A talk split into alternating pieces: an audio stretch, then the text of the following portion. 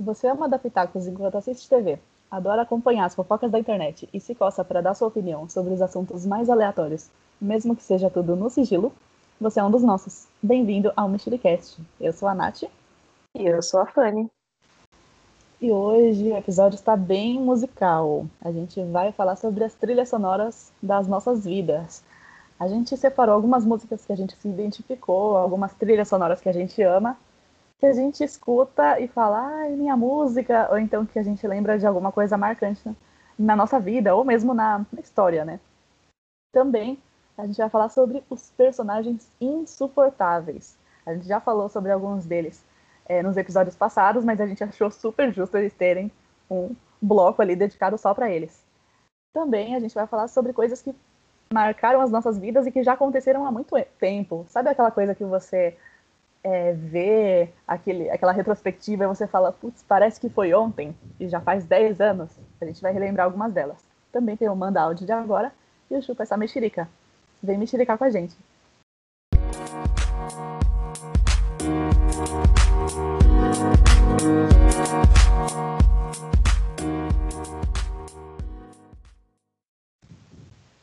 Ai, tô feliz que a gente vai falar de trilhas sonoras.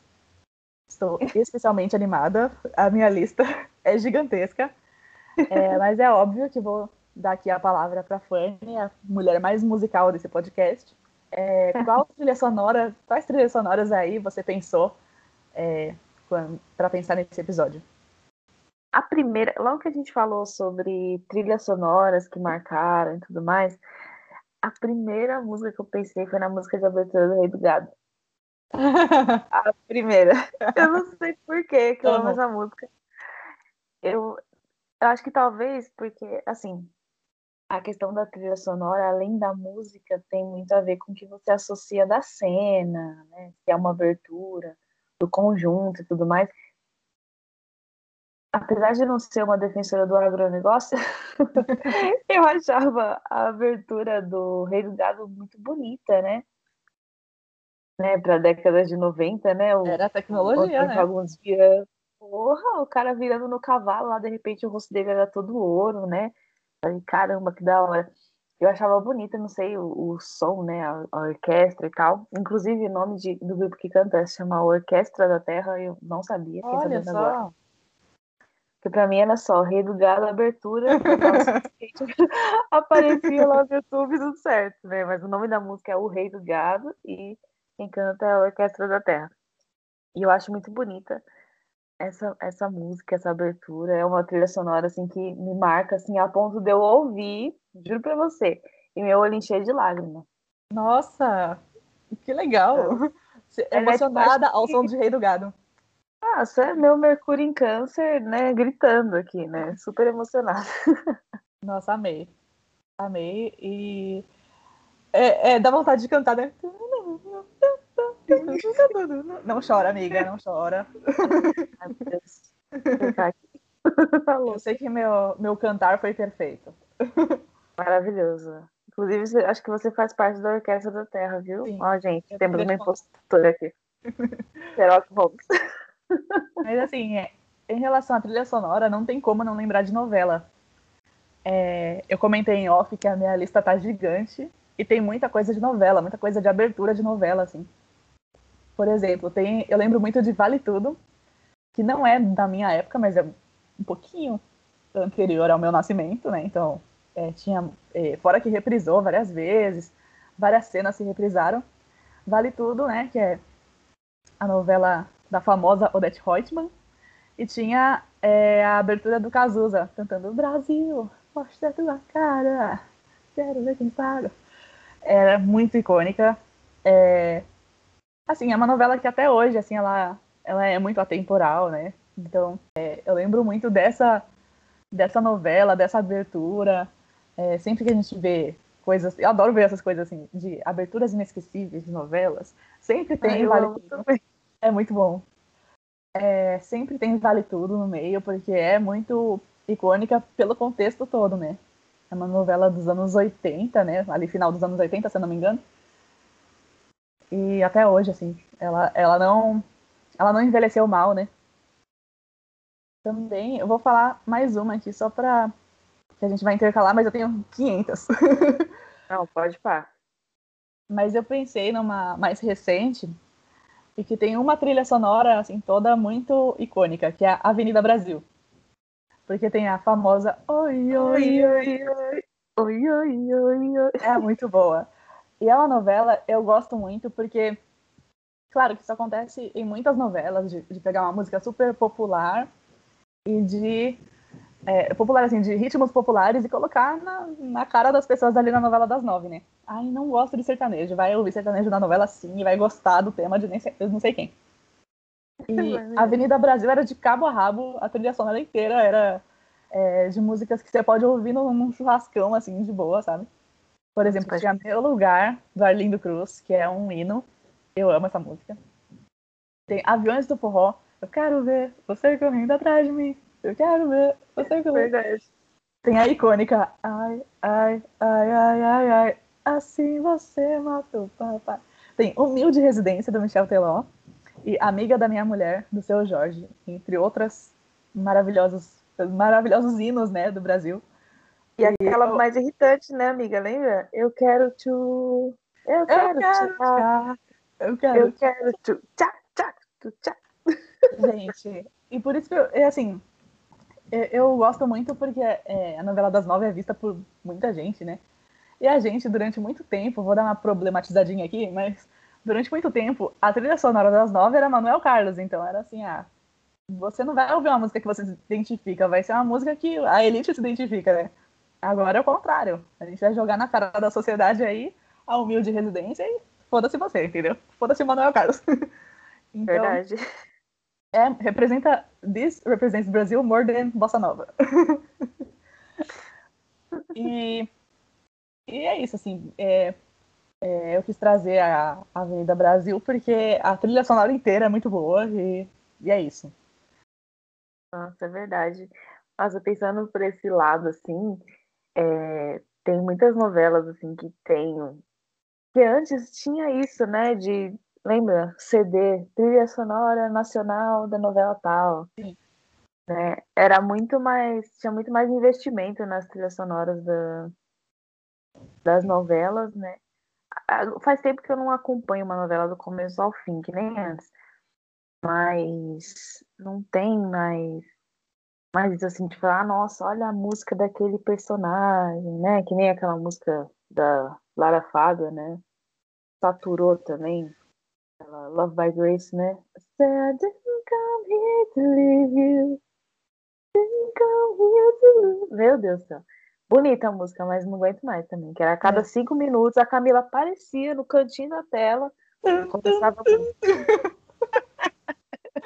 Aí a gente revira os olhos, ai meu Deus. Ai, lá vem, lá vem. E o pior é que assim, não tocava um pouquinho, passava uma cena que deixava a música rolar até o final, sabe? Falei, meu Deus, acho que teve um episódio que eu assisti, não me lembro qual foi o capítulo da novela, e acho que ela já estava internada e tal. Tocou pelo menos umas três vezes, tipo, ao longo da, daquele episódio, assim. A música acabava, aí entrava um outro núcleo, depois voltava hum. e tocava de novo. Mas, assim, Avenida Brasil, acho que foi uma das últimas novelas, assim, que, que a gente gostou muito, assim, da... Que a trilha sonora pegou, né? Sim. E pegou total. Eu gostava mesmo, adorava. Quais são suas próximas sugestões? Ah, sugestões não, né? Suas próximas músicas. É. Bom, eu tenho algumas de novela aqui também, mas eu vou intercalar aqui com um desenho animado. A gente até comentou sobre no, nos, nos episódios passados aí. Né? Não deu pra colocar tudo, mas. Vou colocar aqui Dragon Ball, porque aí você pode colocar o Dragon Ball Z, GT, o Z e blá blá blá. Aí eu choro. Nossa, meu Deus. Esses dias eu tava vendo com a minha irmã. Meu, quem estiver ouvindo, faça o teste.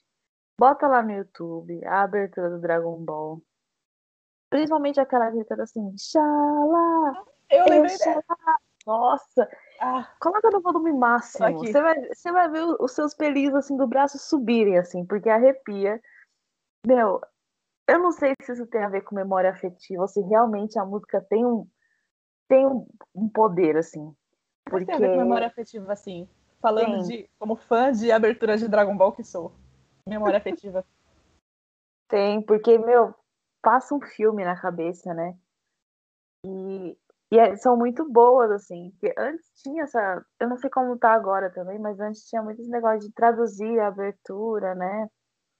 Então, e, e sempre foi uma, uma tradução freestyle, né? Porque Brasil, né? BR. Versão brasileira, Everett Richards. Sim. Versão brasileira, vozes da minha cabeça, né? Porque pegava um negócio totalmente nada a ver. Mas assim, ficava, ficava legal, assim, tipo, era, era assim, motivacional, né? As músicas do Dragon Ball eram motivacionais e, e muito boas, assim. Então, eu gosto muito dessa, pra mim, acho que é a melhor, né? E a do Dragon Ball GT, que é mais bonitinha, né? Seu sorriso é tão resplandecente que deixa o meu coração alegre. Amo. Não vamos começar é a cantar, senão vou cantar tudo. Exatamente. É, dá vontade, né? O episódio, né? Cantarolando aberturas de desenho, né? tá aí uma ideia também. Mas, assim, é, gosto muito. Acho maravilhoso. O desenho em si, né? Eu gosto do, do Dragon Ball, apesar de não acompanhar como muita gente acompanha. Mas também por ter essa, esse apelo emocional na minha vida, né? Me lembra de muita coisa boa. E a música é maravilhosa. Se tocasse, tocasse na balada, como já Nossa. tocou em algumas baladas que a gente foi, lembra, amiga? Aquela. O... Ai. Lembra o. Ai, qual foi aquela balada do Melhores do Twitter que a gente foi? Lembra? Eu lembro, mas eu não lembro o nome, mas eu sei qual é. Nossa, tocou a música do Cavaleiros do Zodíaco, que é uma das que estão aqui na minha lista, que eu já vou até falar, né? Eu fui pesquisar aqui quem canta é o Trem da Alegria, né? Tem sempre alguém no colo nos ajudando um cavaleiro. Eu não assisti a Cavaleiros do Zodíaco, não sei, eu sei que tem a ver com signo, sou até uma hipócrita, né? Porque gostar tanto de signo, eu nem sei do que se trata direito do Cavaleiro do Zodíaco. Se é tão astróloga, por que não assiste os Cavaleiros do Zodíaco? Exatamente, cadê seu Deus agora, né? Assim, eu tenho curiosidade, mas eu não sei se é preguiça ou sei lá, porque então, como já passou, já foi, não, não tenho mais. É porque eu imagino que seja porque é uma coisa que a gente, por exemplo, o Dragon Ball é da nossa época. Cavaleiros veio um pouquinho antes. Então, é. talvez por isso a gente não tenha essa coisa de crescer assistindo, sabe? Porque quando passava, a gente era muito bebezinho, muito bebezinha, né? E aí, quando a gente foi crescendo, outras coisas foram surgindo. Então, Cavaleiros era aquela coisa mais antiga dentro das coisas que tinham, né? Imagino que seja isso. É, não, também acho, porque assim, o meu irmão ele é de 89. E meu irmão ele lembra muito bem de Cavaleiros do Zodíaco. E geralmente quem é dessa época, assim, 88, 89, lembra bastante, assim. Agora a década de 90 mesmo já, é, já, já são desenhos um pouco mais diferentes, assim. Uhum. Mas assim, pela abertura eu lembro. A música eu lembro. Eu não sei se eles iam na Xuxa, cantava, não sei de que forma que eu tinha acesso a isso. Ou se era reprise. Mas essa música eu me lembro muito bem. E a gente foi na balada e tocou essa música, né, amiga? Sim. Todo mundo ficou muito emocionado. Inclusive, pós-pandemia tá aí. Podemos repetir. Por favor, por favor. Gente, eu amei. Eu, eu, quando você começou a falar que ia entrar música de desenho, eu fiquei muito triste porque eu não, não pensei em colocar música de desenho. Eu fiquei assim, gente, por quê? Mas enfim, você já citou o que eu mais amo, que é Dragon Ball. Eu amo, eu sou apaixonada. Eu colocaria Pokémon também, porque marcou a minha vida também. Mas enfim, eu não vou entrar muito nos desenhos, porque tem muita música boa. É, eu coloquei também algumas músicas de filme. Tem uma trilha sonora que eu amo, que eu sou apaixonada. Gente, só avisando, assim, antes de voltar a, a citar minha lista, eu sou um apanhado de clichês, então só tem clichê aqui, não tem nada que vocês não conheçam. Breezy é tudo pra mim. Breezy é maravilhoso. Em especial, Summer Nights e You're the one I want. Eu amo, gente. É, as pessoas falam assim, ai, mas musical, não sei o quê, ai, não gosto, não gosto. Eu acho que depende muito do musical. Tem musicais. É, não mexe no meu Grease, não. É, porque tem muitos musicais que realmente são insuportáveis. Só que Grease é um negócio assim, sem zoeira. Eu assisti duas vezes, é, inteiro, assim, fora os trechos. E eu assisti, assim, curtindo muito do início ao fim, assim. É, eu gosto muito dos tempos da Brilhantina, eu gosto muito do estilo, né? É, do filme, o filme é muito bom. E as músicas, gente, não tem como, eu amo. Eu sou apaixonada por Greasy. Não mexam no meu Greasy, apenas isso. E tem outra que eu amo, que é Flashdance. Tem duas, né? Maniac e What a Feeling. Não tem como, gente. She's a maniac, maniac Como não fazer a coreografia ao escutar essa música? Não tem como não fazer. Quem não faz tem algum distúrbio, tem algum desvio de caráter. É, exatamente. e, e What a Feeling traz uma sensação muito boa. Me traz uma, uma sensação de leveza, assim. Eu posso estar tá meio bad, assim. Só de pensar, What a Feeling, eu já fico muito feliz. Nossa. É uma música que transforma o meu humor, assim. Então, é, assim, esses dois filmes, eles são muito preciosos, assim, eu amo. Então, Flashdance e Grease, vocês moram muito no meu coração. Muito os clichês que eu amo. Putz. Meu, olha, Grease, eu tenho, eu tenho uma, tenho uma história engraçada. Engraçada não, né? Curiosa sobre isso. Aqui em casa a gente financiou a pirataria de CD por muito tempo, né? Aquelas. tipo, meu pai comprava bastante CDs, assim, na feira e tal. E eu lembro que ele comprou um CD que inclusive tem até tem, tem hoje até hoje aqui em casa. E tinha várias músicas, tinha Little Richard, tinha Beatles. E aí tinha essa música do, do Grease, né? Tinha Summer Nights. Amo. Muito boa. E eu lembro que eu escutei eu fiquei encantada. Eu falei, meu Deus, que música legal. E eu ouvia em looping. Eu não parava, não parava. Minha mãe não aguentava mais. Coitada. E aí meu pai falou assim, ah, é de um filme do John Travolta, não sei o que, mas eu nunca tinha assistido, eu não sabia e tal. Até que um belo dia eu comprei um DVD com vários clipes e tinha o clipe dessa música. Aí que eu fiquei mais ainda, mais encantada. Eu falei, eu preciso ver esse filme. Mas era o quê? 2005, 2007, né? Não tinha aquela coisa. A gente não tinha computador, não dá para baixar, né? Tempos difíceis. Pra... Tempos difíceis, né? Como que eu vou assistir esse filme? Até que um belo dia eu achei esse DVD. Eu bati o olho assim na banquinha. Eu falei, não acredito. Tá me chamando. Eu comprei, tá? E até hoje eu não assisto ele, não. Deixa, deixa aí, né? Tem na Netflix e tudo hoje em dia, né? Ainda coloco para assistir algumas partes, tá? Confesso. E eu gosto muito, acho muito, muito legal, assim, tem uma energia boa, né? Nossa, eu não tenho nada contra musicais, né? Tem pessoas que falam, ai, nossa, nada a ver, a pessoa vem cantando, de repente todo mundo canta junto. É isso mesmo, entendeu? o musical é assim, entendeu? Ninguém sabe a coreografia, todo mundo dança, todo mundo canta no mesmo tom, e para mim não tem problema. Por isso que se chama musical. exatamente, exatamente, entendeu? Então não vem me falar não que tem problema, que não tem problema nenhum. É, Flashdance também acho que eu assisti uma vez só, mas eu acho que a trilha sonora é mais famosa ainda do que Sim. o próprio filme. Essa música da, do What a Feeling. Gente, que energia, né? Que energia. Tem Just Dance do. Nem sei qual que é, mas tem essa música, meu Deus do céu, eu me sinto a própria gazela dançando, né? Danço tudo errado, mas assim, é maravilhoso. Inclusive, Just Dance muito acima de TikTok, hein? Nossa, Vou polemizar aqui. Nossa, Just Dance pisa. Em termos de dança, pisa demais. Pisa, pisa com carinho. E, e já que você falou de, de trilha de filme, não podia faltar do Dirt Dancing, né? I have the time of my life. Gente. Eu estou em lágrimas nesse momento, gente. Também. Meu, esse filme Assim, não vou dizer que o filme é muito bom, né? Porque o filme em si, eu tenho aqui também em casa. Tipo, eu não assisto o filme todo. Eu vejo só algumas partes, né? Também tem uma trilha sonora muito boa. Várias outras músicas muito bonitas, muito legais. Né? Patrick Swayze, gato, naquela época. Nem guindaste ali, minha filha. Nem guindaste ali. Mas muito bonito, assim. E essa, e essa parte maravilhosa, né? Acho que quem, quem nunca quis dançar daquele jeito, né? Quem nunca quis arrumar alguém que te levantasse ali? Nossa, maravilhoso. Deixa eu falar rapidinho. Eu tô muito feliz com os rumos desse episódio. Eu tô muito feliz. Ah, eu também. eu tô amando.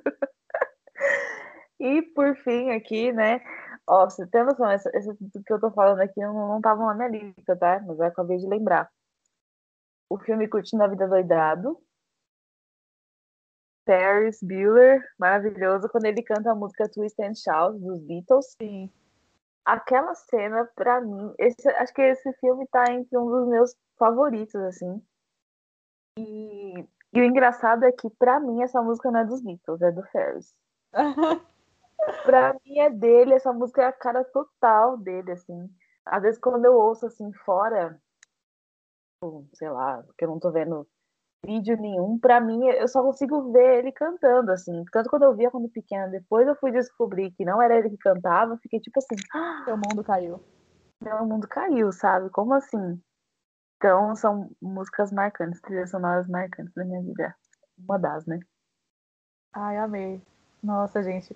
Eu, eu falei que eu tô feliz com os rumos desse episódio porque eu amo essas, esse astral dessas músicas. É, eu coloquei, inclusive, aqui Dancing Days, que é a novela. Abra suas asas, solte suas feras. Gente, eu acho que a gente. Eu não sou muito de. Ah, nasci no tempo errado, mas acho que a gente poderia ter sido é, teletransportada para essa época só um dia, num, numa uma danceteria, né, que falava discoteca. Só ah. Eh, pega a um dia ali no anos 70, 80 ali na discoteca, só, só um dia, só pra, pra gente arrasar um pouquinho na pista e voltar pros anos 2020. Sim. A gente vai voltar renovada, tenho certeza.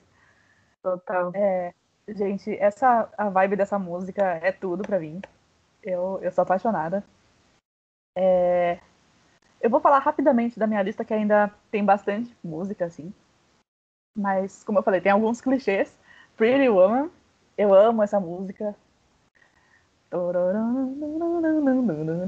Eu amo. É... E é engraçado porque todas as músicas que a gente tá falando, às vezes a obra a gente não é tão assim, nossa, eu não amo esse filme, não amo essa novela. Mas a música traz um, uma memória boa, né?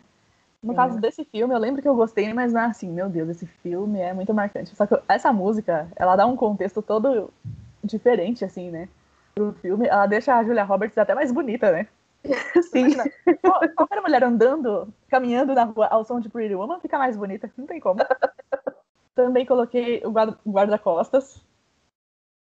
Gente, eu, eu vou cantar, vocês me desculpem aqui, mas.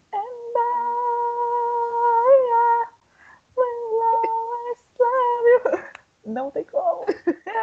Muito bom, muito bom. Gente, você associar o guarda-costas dessa música é automático, não tem como. É...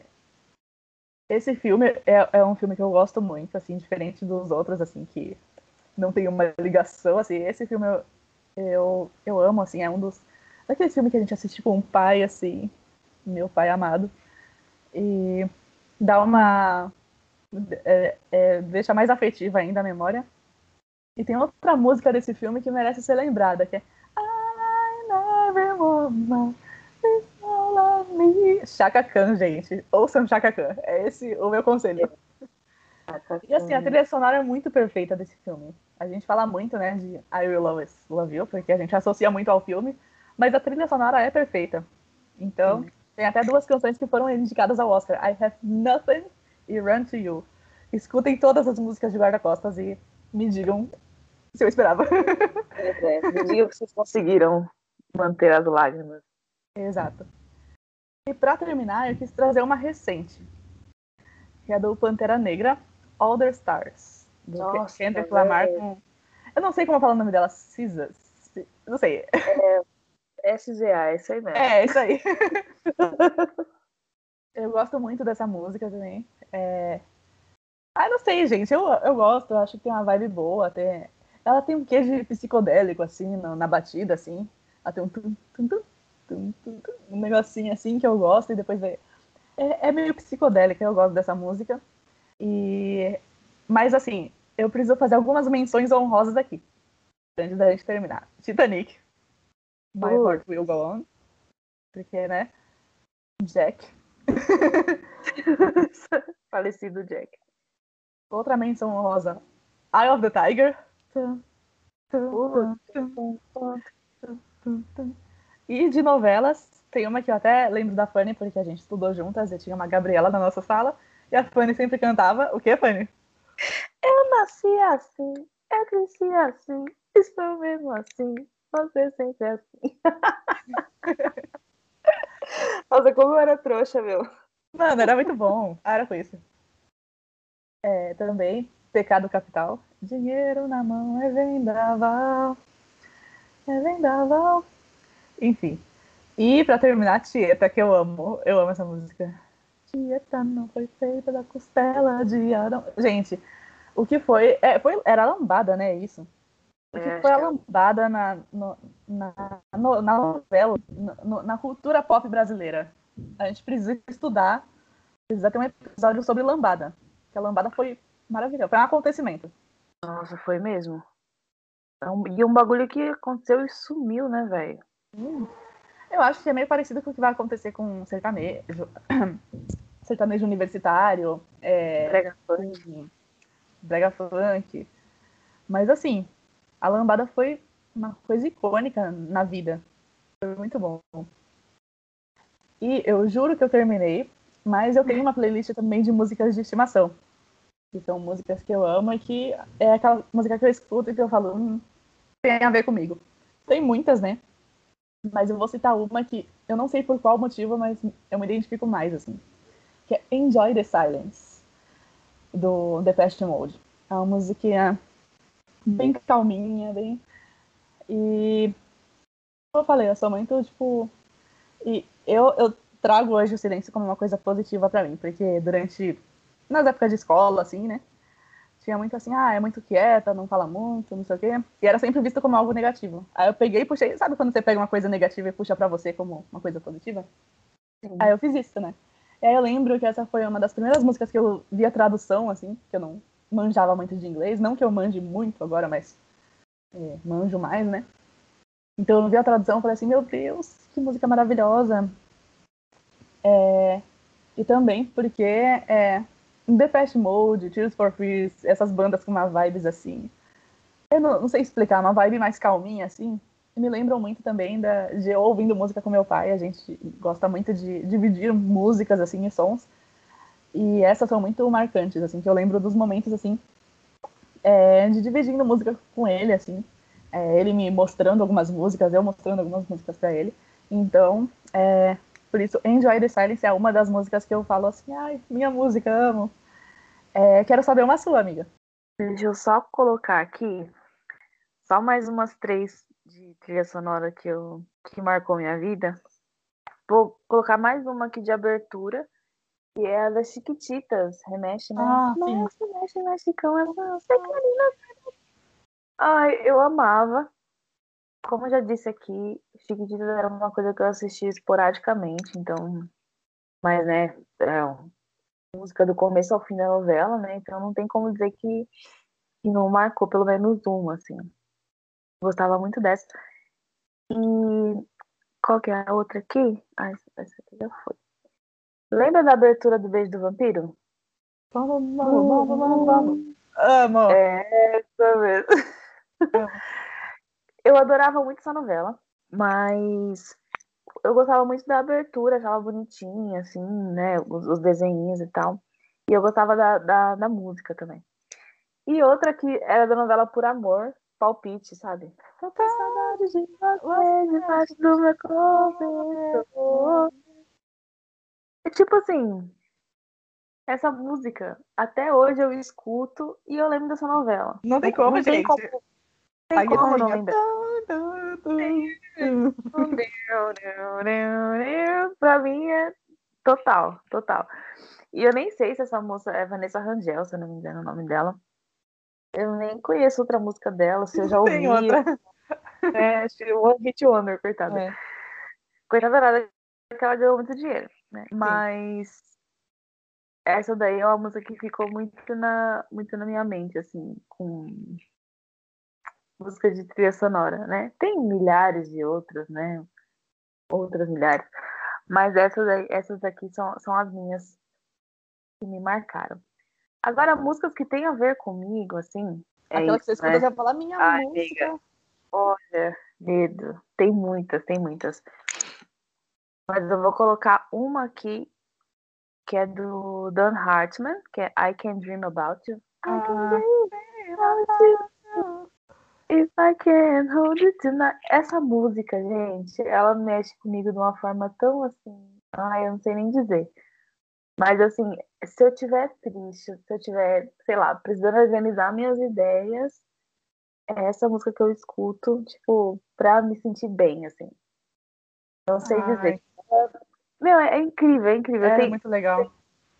Como tem música que faz isso com a gente, né? É, quem tá, quem tá acompanhando a gente sabe que a gente dá um puta valor pra música, né? Música uhum. tem tudo a ver com a nossa vida. E uma das funções da, da música é isso mesmo, é acalmar, sei lá, fazer a gente se. fazer a gente voltar pro eixo, assim. Essa uhum. música me traz de volta pro eixo, me acalma. Eu amo, amo, amo. Mas enfim, só pra encerrar, assim, essa parte, é muito isso que a Fanny falou, assim. É, às vezes eu tô triste, assim, eu sou muito de fazer playlist. Eu, igual eu falei pra vocês, eu tenho uma playlist de músicas de estimação, eu tenho de tudo, assim, de todos os, uh, os tipos de humor, assim, possíveis, sabe? Aí às vezes eu tô triste, eu penso assim, eu quero, não, eu quero me afundar na tristeza, quero, vou até fazer um brigadeiro de colher aqui, eu quero... E aí eu coloco uma, uma música, aquela, aquela playlist, assim, uma música que vai... Porque é pra sentir, né? É pra sentir a dor. Ou às vezes eu tô triste, mas eu falo assim, eu não quero ficar triste, eu quero ficar feliz. Aí você coloca numa musiquinha mais debochada. É, tem até um, algumas músicas que tem esse tom, assim, de tipo, ah, tô na merda, mas tô, tô tirando sarro. Aí já é. ajuda, assim. E tem aquele dia que você tá muito feliz e você fala assim, mano, quero ficar, quero ficar mais feliz. E você escuta aquela música que te deixa com, com alto astral. Tem músicas, por exemplo, eu trabalho com no computador direto, né? E às vezes eu preciso me concentrar. Aí eu penso, não, eu preciso de uma música que não tenha uma letra tão marcante, que tenha uma coisa mais. uma batida que não seja tão assim. Mas que seja legal, né? E aí tem também aquela música para dar mais foco. Então, gente, música ajuda muito. E nós damos muito valor pra música e a gente se empolga sim, falando disso, porque é, música é tudo. Gente, já, já amei essa parte. É, mas a gente vai continuar numa parte bem legal agora. Que a gente vai falar sobre os personagens insuportáveis. Ai, meu Deus. Gente, eu vou falar que foi difícil. Foi difícil filtrar, na verdade. Não foi difícil escolher, foi difícil filtrar. E a minha lista, ela tem bastante coisa aí. É, e tem insuportáveis de todos os tipos, né, amiga? Tem aquele insuportável que é realmente chato, entediante. Tem aquele insuportável que ele é, é seja ele vilão ou mocinho, mas o, o ator é, faz uma perfeição. Aquela coisa assim, eu vou escrever um personagem insuportável para você. A pessoa faz e deixa ele insuportável mesmo. Tem vários tipos e tem aquele chato que a gente gosta também. Não sei se a, se a Fanny colocou, mas eu coloquei um chato que eu gosto. Começa falando é, alguns dos seus, amiga, pra ver se bate com o meu. Ai, amiga, vamos lá. Theo Pereira, dessa novela ah, Império agora é o personagem do Paulo Betti. Bom, como, como começar elencando aqui o porquê que ele é insuportável, né? Nada contra o Paulo Betti. Tá?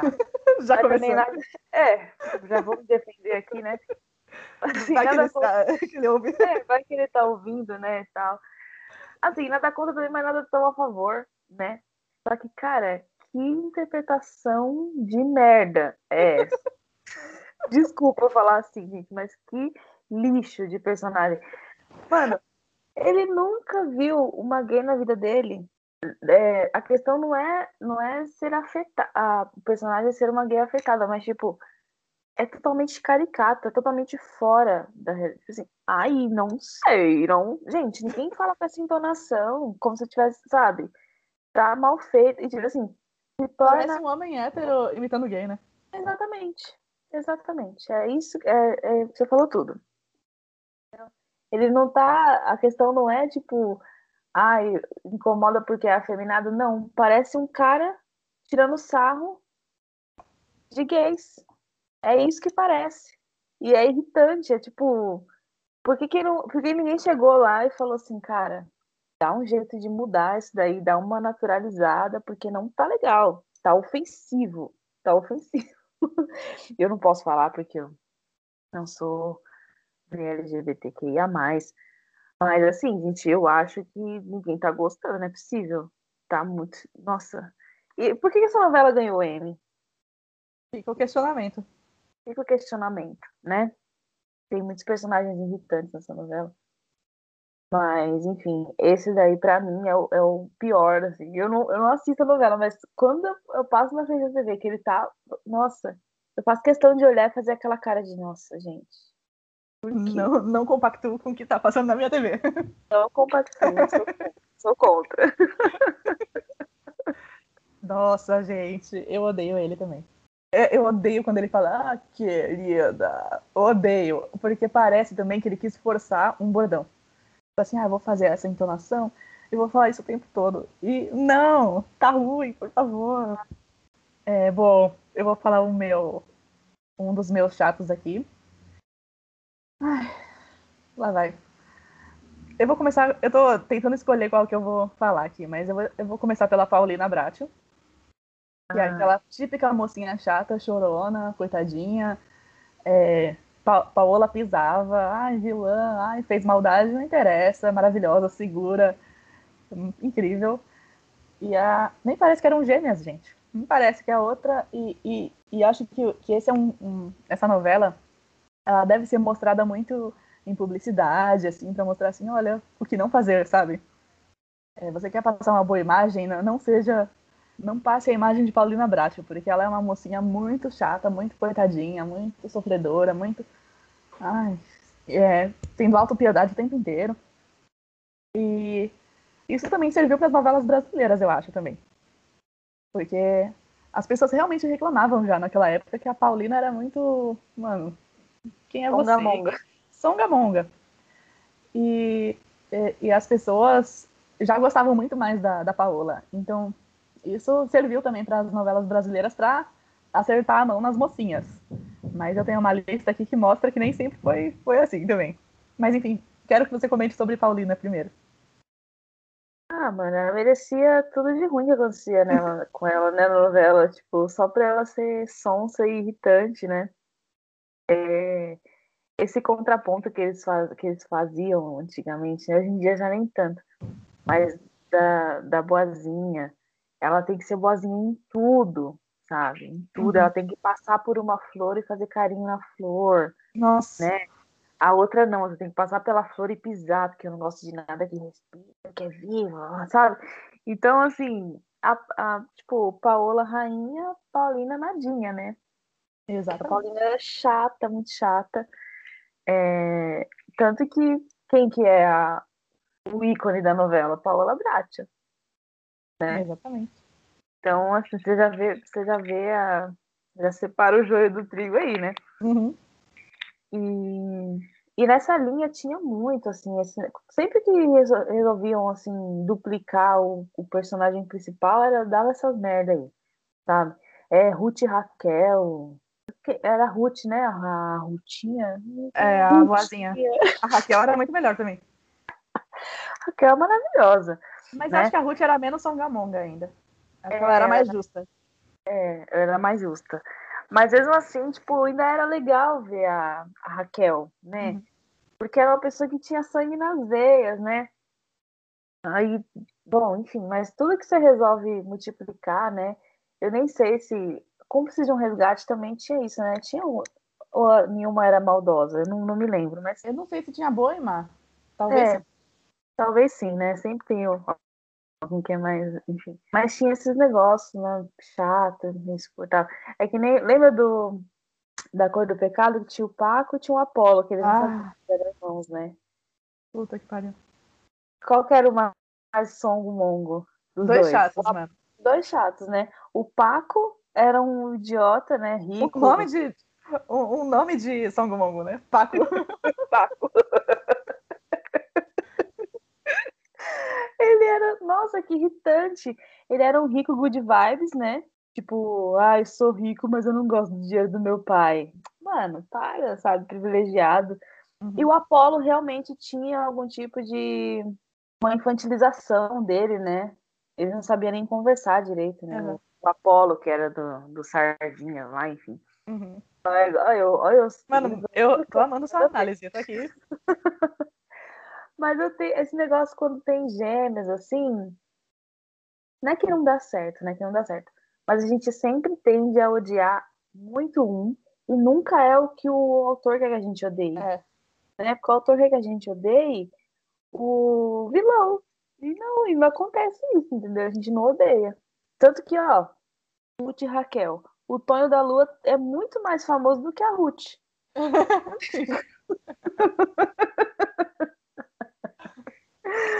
Você entendeu? Tonho da Lua, ícone. E é isso. Olha eu, viajando aqui eu na maionese. Deixa eu te falar mais um aqui da minha lista de personagens insuportáveis. Eu vou colocar aqui a Eduardo, por amor, que era interpretada pela Gabriela Duarte, né? Gabriela Duarte, eu confundo ela com a Paloma Duarte, mas enfim. Que menina chata, velho. Meu Deus do céu, Manuel Carlos, ele tem, assim, um fetiche, eu acho, em filha insuportável. é, porque não é possível. A menina, ela simplesmente dava piti por tudo, por tudo, né? Tinha lá o boy lá, que ela, era o Marcelo, né, que ela gostava dele. Eu amava quando a outra menina lá provocava ela, até esqueci, acho que era a Valéria, né? Eu adorava quando ela provocava a Eduarda, porque ela merecia, ela era chata, insuportável mesmo. Ela falava com a mãe dela como se a mãe dela não fosse nada é, arrogante, mimada. Odiava muito, assim. Eu consigo detestar mais ela do que a Camila de Laços de Família, assim.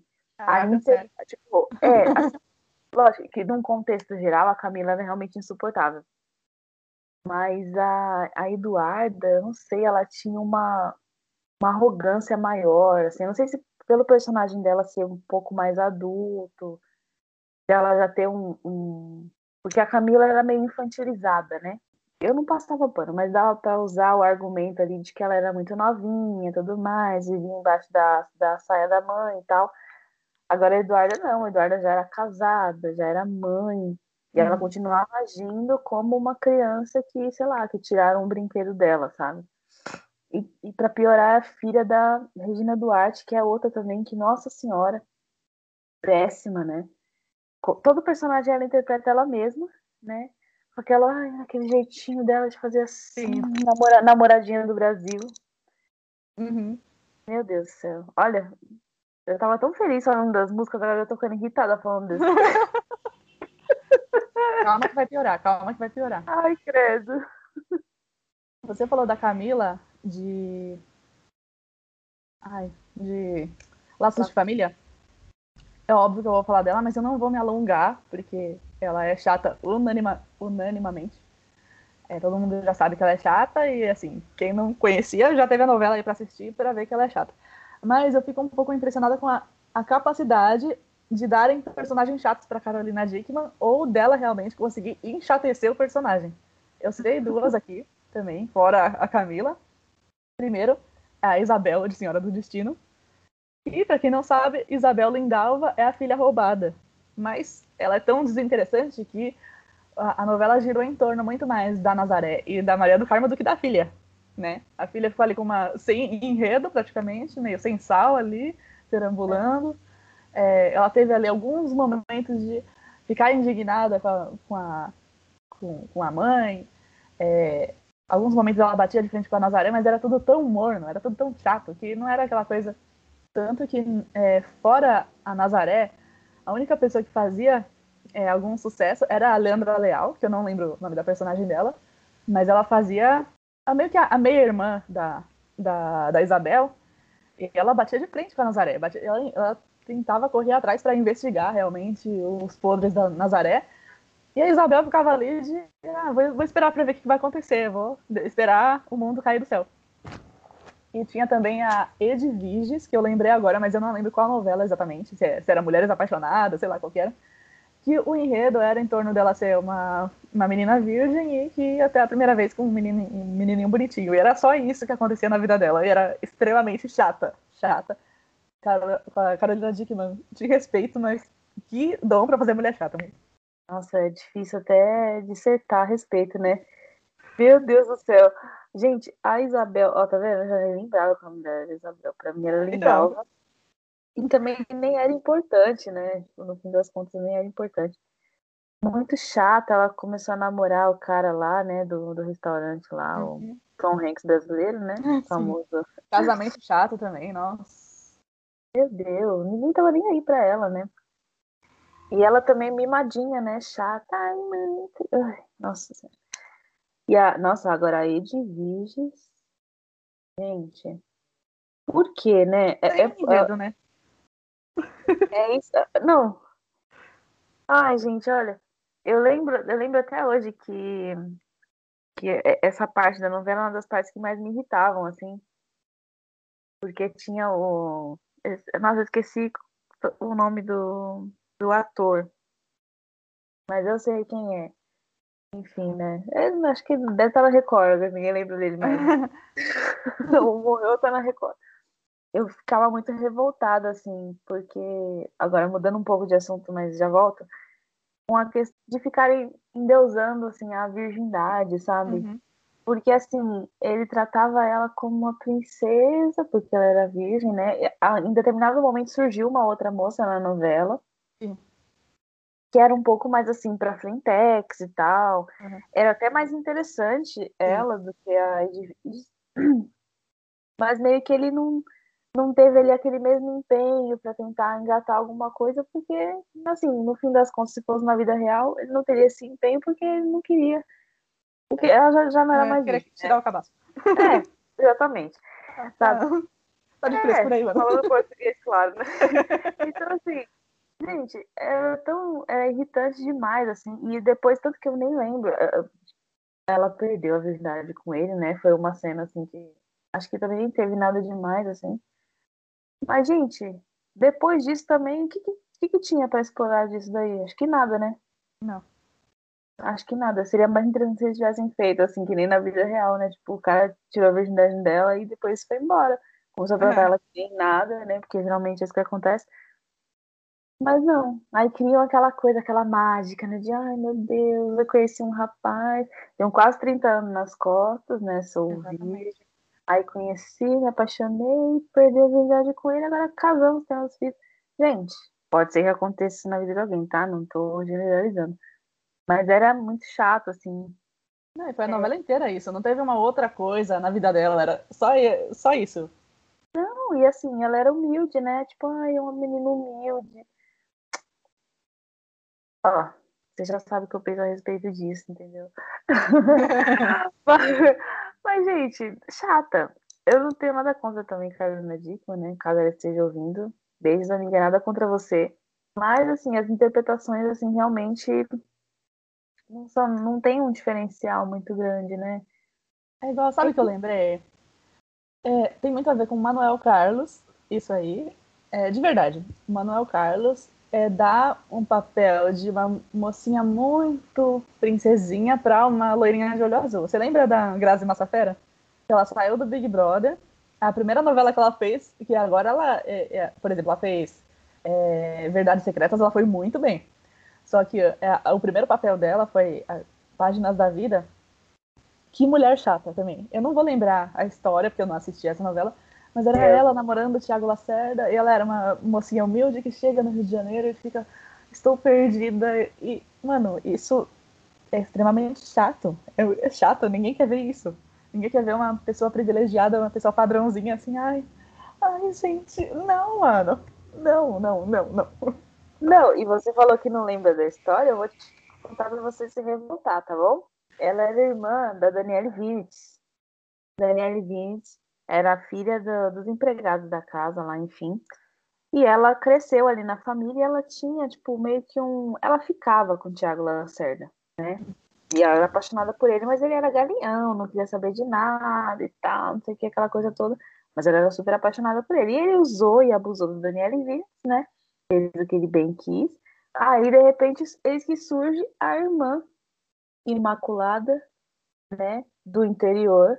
Daniel Vinicius aparece virgem, né? Pura, inocente. O que, que acontece? O cara que lá pegava Galinácio.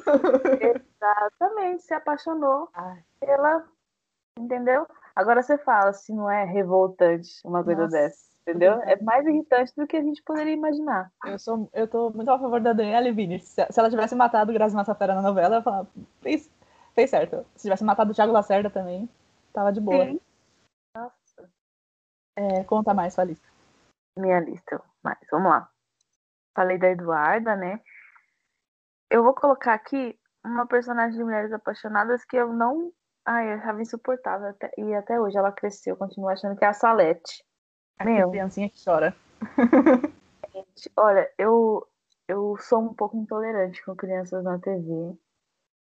É, não que eu odeie criança, tá, gente? Até porque eu sou uma futura pedagoga, não tenho nada contra criança, eu amo.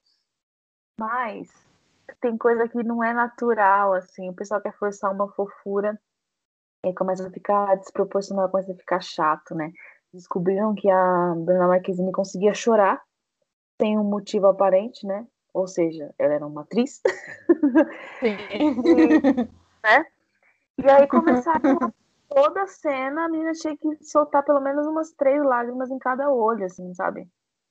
E era e tinha umas cenas que você via que realmente ela tava apertando o olho para chorar. A menina ia no Faustão, acho que eles queriam que a menina chorasse, assim, falavam do choro dela. E, meu, assim, chata, chata, chata. Assim, aquela cena, lógico, que a mãe dela morreu. Nossa, bem né? foda. A mãe dela foi baleada ao som de Linkin Park, né? Pra quem não se lembra. Era muito boa essa cena. Mas, assim, foi uma cena forte e tudo mais. Mas eu não gostava da personagem, mas por conta também, acho que da construção do personagem, do, do que o Manuel Carlos quis e a Bruna Marquezine entregasse, assim. Então a Salete pra mim é um personagem muito, muito chato, assim, insuportável, não gosto. Mas uma coisa que você falou e eu lembrei, a, as crianças da ficção elas são chatas. Porque a, as pessoas não dão um papel bom pra criança. Não é tipo, tem que ser um papel importante. Só que fica muito forçado. É, por exemplo, teve. Acho que a única novela que teve uma criança importante mesmo foi na nessa que acabou, A Força do Querer. Que tinha o Yuri, que era filho. Yuri não. Ah, não lembro, que era o filho da Bibi. Dedé, o filho da Bibi. Ele era importante, ele tinha fala, não sei o que, ele, tipo, ele, o Rubinho fazia lá as merdas dele, ele ia, ele falava, ah, mãe, mas cadê meu pai, o que, que aconteceu? Ele tinha, ele, ele tinha um bom papel. Só que a maioria das crianças da ficção me incomoda de uma forma é, absurda, porque elas estão lá para ser o filho da, da, de sei lá quem, para mostrar que tem criança, mas elas não têm um. Elas, não, elas são burras, sabe? Por quê? Certeza que, que eu vou falar isso e vocês vão lembrar de umas 15 crianças assim. A criança tá lá na cena. Olha, gente, temos uma criança em cena. Ai, filho, eu tenho que conversar com seu pai. Vai lá brincar. Oba, eu vou. Aí a criança sai. Ou então ela vai com a empregada, que sempre tem empregada, né? Ai, vem aqui, eu, eu vou fazer bolo de chocolate para você, vem aqui. A criança sai de cena. Nunca, não tem. E, e eu fico abismada, assim. Por que, que não dão um, uma, uma fala pra criança, uma criança com senso crítico, igual foi o Dedé, sabe?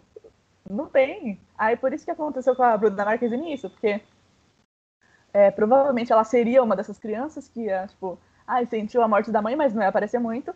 Só que viram a facilidade dela em chorar e ela foi foi pra frente, assim. Ela teve é, também um, um, papel mais sólido, assim, né? Ela não ficou, ah, eu vou comer um bolinho e vou sair de cena pro Tony Ramos desaparecer. Mas ela, pela facilidade dela em chorar, as pessoas apertavam, assim. Então, crianças na ficção precisam de papéis melhores. É apenas isso. Não, e o pior é que assim, ou é isso, né? Ou a criança é totalmente inútil, não... é só mesmo pra, sei lá, compor a renda da família, né? Porque é só pra isso que eles pagam muitas crianças, né? Uhum. Ou então eles querem adultizar muitas crianças. Eu não sei se você lembra da Clara Castanho. Sim. É... Era uma menina que eu, eu me irritava muito, porque assim, ela era muito pequena. E todo personagem dela, eles colocavam diálogos muito elaborados.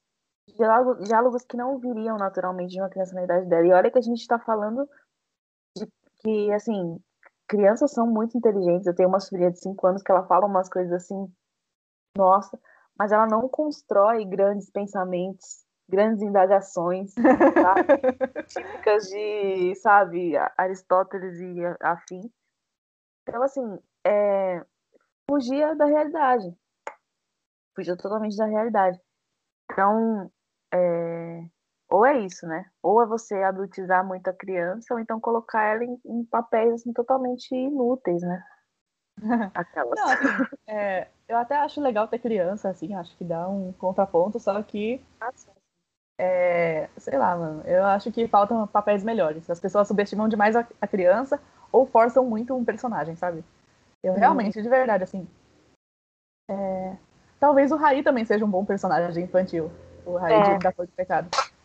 É, acho que ele e o Dedé foram bons personagens, assim, mas dentro de muitas crianças que apareceram na, na TV, assim. É, também teve a Mel Maia no lixão lá. Que ela casou dela. com. É, que ela casou com o Batata, né? Foi, foi legal. Mas são poucos, você vê, são três. Gente, assim, a gente vai passar raiva, né?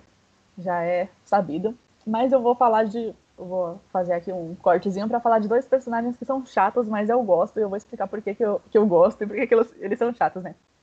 Eu coloquei primeiro o Dr. House. É, acho que minha amiga não gosta, mas, mas assim, é, eu gosto porque ele é um personagem chataço, ele é pedante, ele é egocêntrico, ele quer fazer tudo da, do jeito dele, assim. Ele é meio parecido com o Homem de Ferro, assim, meio cuzão, sabe? Meio para ser gentil. É, mas é uma coisa que também eu tenho com o Homem de Ferro, que é aquela coisa assim, ah, no caso dele, eu acho que foi bem construído, e eu, e eu acho que ele não faz nada de tão mal para ninguém. Ele só é meio assim, só tem um ego assim um pouco inflado, assim, claro que se fosse na vida real eu não gostaria dele, né? Eu ia falar, puta que pariu, cara chato. Mas é, na ficção, até pra, enfim, para diversificar os personagens, eu acho legal que tenha um protagonista que seja assim, que não seja um um protagonista justiceiro e que ouve todas as pessoas. Às vezes ele só faz do jeito que ele quer fazer e ele é brilhante do jeito que ele é. Então, é, ele é um chato que todo mundo fala que é chato e eu não, não discordo. Eu falo assim, bom, eu gosto, mas eu não discordo. E outro que é de Game of Thrones, que é o Joffrey. Ele é muito bom. Esse ator é muito bom. Esse personagem, ele pegou assim, ele fez é, para quem não conhece Game of Thrones, né, aquela saga que teve um final ruim, mas que era é muito boa de assistir, que é uma saga pelo poder ali e o Joffrey ele é aquele ele é um, um jovem, né, ele é um adolescente, loirinho, olho azul, mimadinho e ele se torna rei muito cedo. Então é, ele é um ele é um rei mimado. E além de ser um rei mimado, ele é muito sanguinário. Ele, é, ele se mostra, no início da, da série, ele se mostra como realmente um menino mimado ali, não sei o que, que tem todas as vontades dele feitas. Mas quando ele assume o poder, ele se mostra uma pessoa muito ruim para a idade dele, sabe? Ele mata as pessoas, assim, ele manda matar, ele é... E, e não só matar, mas torturar, sabe? Ele é extremamente sanguinário. E ele é um chato bom, sabe? É, ele, ele não é um personagem chato, assim, igual a gente tá falando aqui de personagem sem sal. Ele é chato porque é, ele foi. o Game of Thrones tem muitas mortes. E não é um spoiler falar que ele morreu, porque a série já acabou e todo mundo morre na série, basicamente, né? Mas assim, ele foi um, um, uma pessoa que. Assim, eu, a minha irmã e minha mãe assistindo, tá? E quando ele morreu, a gente fez assim, uau! ele morreu! A gente comemorou muito. E teve muita gente ruim que morreu, mas a gente pensou assim, tá, né? Mas no caso dele, ele, ele, ele tirou nossas, nossas energias. Ele foi muito bom ator, assim, porque chato é um, um, Eu tô sendo gentil falando que ele foi chato. Ele foi é, sanguinário, mas eu precisava fazer essa menção honrosa. Foi um, um personagem desagradável que eu gostei muito de ver. Ele seria mais um vilão do que um cara chato, mas assim. É, é, ele começou assim como um carinha chato, um mimadinho e não sei o quê. E ele se tornou extremamente sanguinário. Então ele é um exemplo de personagem insuportável que eu gosto. Tá aí. É, esses dois personagens, é, o Dr. House eu conheço, né? O outro eu não, não conheço, não assisti, não assisti Game of Thrones. Dr. House também não assistia, mas às vezes tava passando pela TV, até olhava assim. E, meu, era um bagulho que dava um ranço, assim, só de ver, assim, eu não precisava nem entender qual que era o, o episódio, mas eu achava irritante a forma como ele falava. Ele era todo irritante, assim. Sempre cheio de si, né? Sempre. Aquela pessoa que desvenda todos os mistérios e que não aceita que ninguém fale nada e tal. E tá aí, concordo com você. Inclusive, você mencionou Tony Stark. Tony Stark está na minha lista, né? É... E Tony Stark é uma, é uma relação de amor e ódio, assim, na sociedade, porque ou você gosta muito dele ou você detesta. Eu sou do fandom que detesta. Acho muito chato, não gosto mesmo, assim. Eu não sei, eu acho, às vezes, que tem a ver com o ator. Qual é o nome dele, amiga? Eu esqueci. É Robert Downey Jr. Robert Downey Jr. Ele fez Sherlock Holmes também. E, cara, pra mim era o Tony Stark. Vestido de chapéu. De chapéu. Muito bom. Meu, porque assim, eu achei a, eu achei a, a construção do personagem, assim, a forma de falar muito parecida. Não sei também se a dublagem influencia, porque às vezes influencia também um pouco. Ou se já, já instalou o Hans e, e acabou. Não sei se, o que, que é, mas eu sei que eu não gostei. Então, por não ter gostado desses dois personagens, eu comecei a pensar que talvez eu não goste do ator. Né? E não do, do personagem em si. Porque o Homem de Ferro tem, um, ele tem uma participação muito importante e tudo mais. Mas ver o Robert Downey Jr. à frente das discussões, resolvendo tudo, não gosto. Então, tá aí um que me irrita. E aqui tenho mais. Vou falar outro personagem insuportável, que é o Crow. Gente, eu não sei assim. Por quê? Por quê? Né? Aquelas indignadas. Gente, era um personagem ruim já na novela. Daí resolveram fazer filme e assim, não tinha graça, gente. Marcelo Serrado é, é, um, é o que nem a gente acabou de falar do Paulo Betti. Parece um homem hétero tirando sarro de uma gay. Só isso. E é, no fim das contas, né? No fim das contas, é. Qual treinamento eles recebem pra. Qual workshop? Sei lá. Exato. E aí, se você for parar pra pensar, é, as pessoas que veem muita graça, que gostam e que tornar esses personagens aclamados, talvez são aquelas pessoas que gostam de tirar sarro de gay mesmo. E é isso, entendeu? Porque, gente, não, não tem como, é, é insuportável, sabe? Colocar o. Ele era um pet da Teresa Cristina, né? Que realmente é um personagem que me deixa indignada, né? Falando sério mesmo. Por que não colocam pessoas gays pra interpretar gays? É, sabe? E deixa falar naturalmente. É que nem o outro lá, e tô rosa chiclete. Eu lembrei dele também. sabe, toda gay tem bordão? Pode ser que tenha, sabe? Mas assim, não parta desse princípio. Esse é o problema.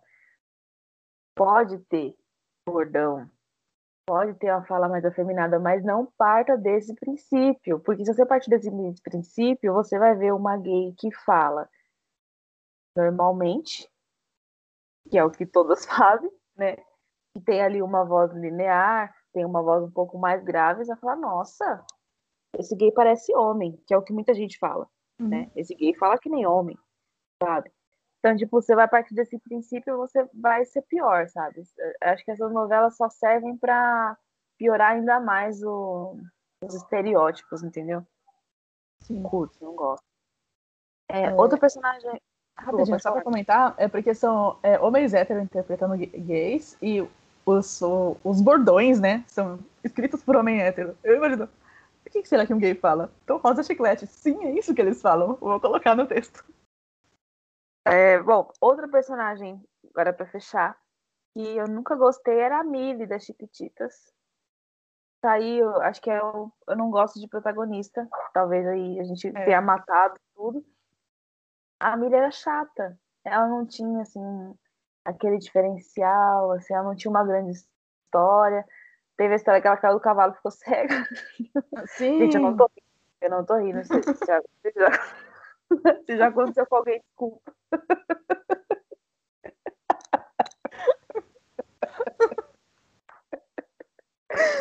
Mas a cena, gente, ela caiu do cavalo, tipo, bateu as costas, eu acho, e ficou cega. Tá tudo bem. tá tudo bem. Depois ela volta a enxergar. Silvio Santos, né, amores? Sim. Depois ela volta a enxergar sem uma interferência cirúrgica, né? Legal também, né? Mas assim, me irritava porque a, a Miri tinha boneca, ela tinha mais tempo de tela. E até hoje é a, a atriz que mais ganhou destaque. E assim, a interpretação dela não era tudo isso. Bem, ela deve ter feito ali por merecer. Fernanda Souza também, nada contra você, tá? Mas você era criança, você não interpretava bem. Desculpa. era ruimzinho, assim. E eu achava a personagem chata. Até a, as próprias músicas, eu não. É, não eram músicas que emplacavam muito, né? E acho que todos os personagens tinham uma música solo, né? Tipo, não me diga mentirinha, vai demais. Saudades. Mas a Miri não tinha uma grande música, assim, então é, realmente ela tinha o privilégio por ser a, a protagonista, né? É, inclusive, é uma pena, porque teve um dia que eu fucei e falei assim, vou ver como estão as chiquititas hoje em dia, né? Pouquíssimas se tornaram atrizes, né? E acho que só a Fernanda Souza ganhou um destaque e a Carla Dias, né? Mas muito porque a Carla Dias foi pra Globo também. É... Mas assim, as outras ficaram esquecidas no churrasco, né? E é uma pena, porque tinham muitas delas que eu, que eu preferia.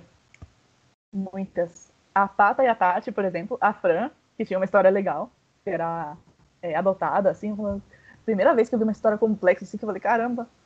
Então ela não é filha de quem. É, todas né, são órfãs ali, mas ela descobriu que ela tinha uma família, assim, passado. Eu falei, caramba, da hora. E todas tinham mais. eram mais interessantes do que aquela que tinha mais tempo de tela. Então, eu concordo com você. Eu tenho uma lista ainda para você me, me ajudar a praticar o ranço. A gente já tinha falado do, do cara de todas as mulheres do mundo, então não vou me alongar nele. Ah, porque ele é chato mesmo, esquerdo macho mesmo. Eu lembrei de um casal chato. Bella e Edward. ah, O que dizer do casal chato de Crepúsculo, um casal sem expressão, né? Nenhum deles tem expressão facial. É, o enredo gira em torno do amor deles, mas é extremamente chato. Taylor Lautner extremamente melhor, mais interessante e mais bonito. Então, né? E é apenas isso, não, um, um casal chato. Eu, eu poderia citar vários casais chatos, mas eu me limitei a falar deles, porque eles são sem sal. Igual a Edviges e o, o, o Eric Marmo, que eu não lembro o nome. É, era Hélio, o nome dele era Hélio. Hélio? Belo nome. Hélio. Eu lembro por causa da tabela periódica nessa época. eu periódica e eu falava, nossa, tem o nome do cara da novela. Vai ter associação. Opa! Eu vou citar três muito rapidamente e dois eu vou me aprofundar mais. Os três que são muito chatos e eu não vou me alongar é a Sol, de América, que queria Ah. cruzar a fron- fronteira, chorava porque não cruzava, e ninguém se compadecia da história dela, porque ela é chata. O Barruan de Caminho das Índias, insuportável. Márcio Garcia não é um bom ator, eu vou dizer aqui, já. Já vou colocar isso aqui na mesa. É, todos os personagens que ele fazia não tinham graça nenhuma, até quando ele fez um vilão lá com a Cláudia Abreu, não tinha graça também. É, a gente gostava dela e não gostava dele. É, ele foi tão sem carisma nessa novela que ele perdeu o posto de, de marido pro Raj, né? E as pessoas torciam Sim. muito mais pro Raj que chegou depois. Porque ele é extremamente chato. Ah, ele é Dalit, coitadinho, mas é sem carisma pra caramba. Ele não. Ele aceitou a condição dele, ficou de boa. E outro de Fina Estampa, que é uma novela extremamente ruim, né? René, o chefe de cozinha. Dalton Vig também. Sinceramente, ator ruim também. Se ele estiver ouvindo aí a gente, já precisa falar pra você, cara. Você não, não me cativa enquanto. Não tem carisma nenhum. Fez várias novelas aí. Eu não sei diferenciar um personagem do outro. Não sei. É sempre a mesma cara. Aquela cara ok, sabe? E era para ele ter uma graça ali na novela, queria ter um romance com a Griselda, mas ninguém queria saber. Ninguém queria. E dois que eu vou me aprofundar um pouquinho mais, mas nem tanto também, que é o Ross de Friends. Ross é chato, apenas isso. Ele é extremamente chato, ele é sem carisma. É aquele que tenta ser engraçado, mas não é. E uh, os próprios adoradores de Friends não, não vão muito com a cara dele. Meus irmãos gostam muito de Friends. A gente vai até numa, naquela exposição que teve pré-pandemia em São Paulo. E, assim, se você fizer um teste, assim, a ah, quem você é de Friends, sai Ross, você fica no fundo do poço. Você não quer ser o Ross, porque ele é insuportável. Ele é sem graça. Ele é sem graça. Ele tá ali pra fazer casal com a Rachel, mas muito X. Apenas isso. E um que é humor hétero chato, que é o Peter Griffin da Família da Pesada. Muito chato. Muito chato. É um Homer Simpson piorado. E é, sei lá, mano, eu não sei. Eu fico, eu fico com um rancinho assim, porque tem um monte de gente que fala assim, nossa, mas é muito engraçado, uma família da pesada é muito engraçado, o Peter é muito engraçado. Ah, gente, não, sinceramente, não me desce. Não me desce. O bebê é mais engraçado que ele. É. Mesmo assim, nem é tanto. É, gente, não tem graça. Essa é série não tem graça. Né? É, tipo, e não tem graça, não tem graça. É uma coisa é. que é o típico humor heterotópico. Não tem. É. Eu, eu assisto e não consigo me comover. não é, consigo. É um... Não sai um rá. Não, é um humor, tipo, meio South Park, né? Tipo. Assim, é, é um humor mais. Ele, ele é apelativo, né? Ele tenta ser engraçado pela forçação de barra, assim. Sim. Inclusive, não sei se é o tipo de humor que eu gosto também, assim. Não sei. Mas eu não vejo graça, assim. E, e, sinceramente, poucas pessoas que eu conheço veem graça e muita gente acha chato. Então.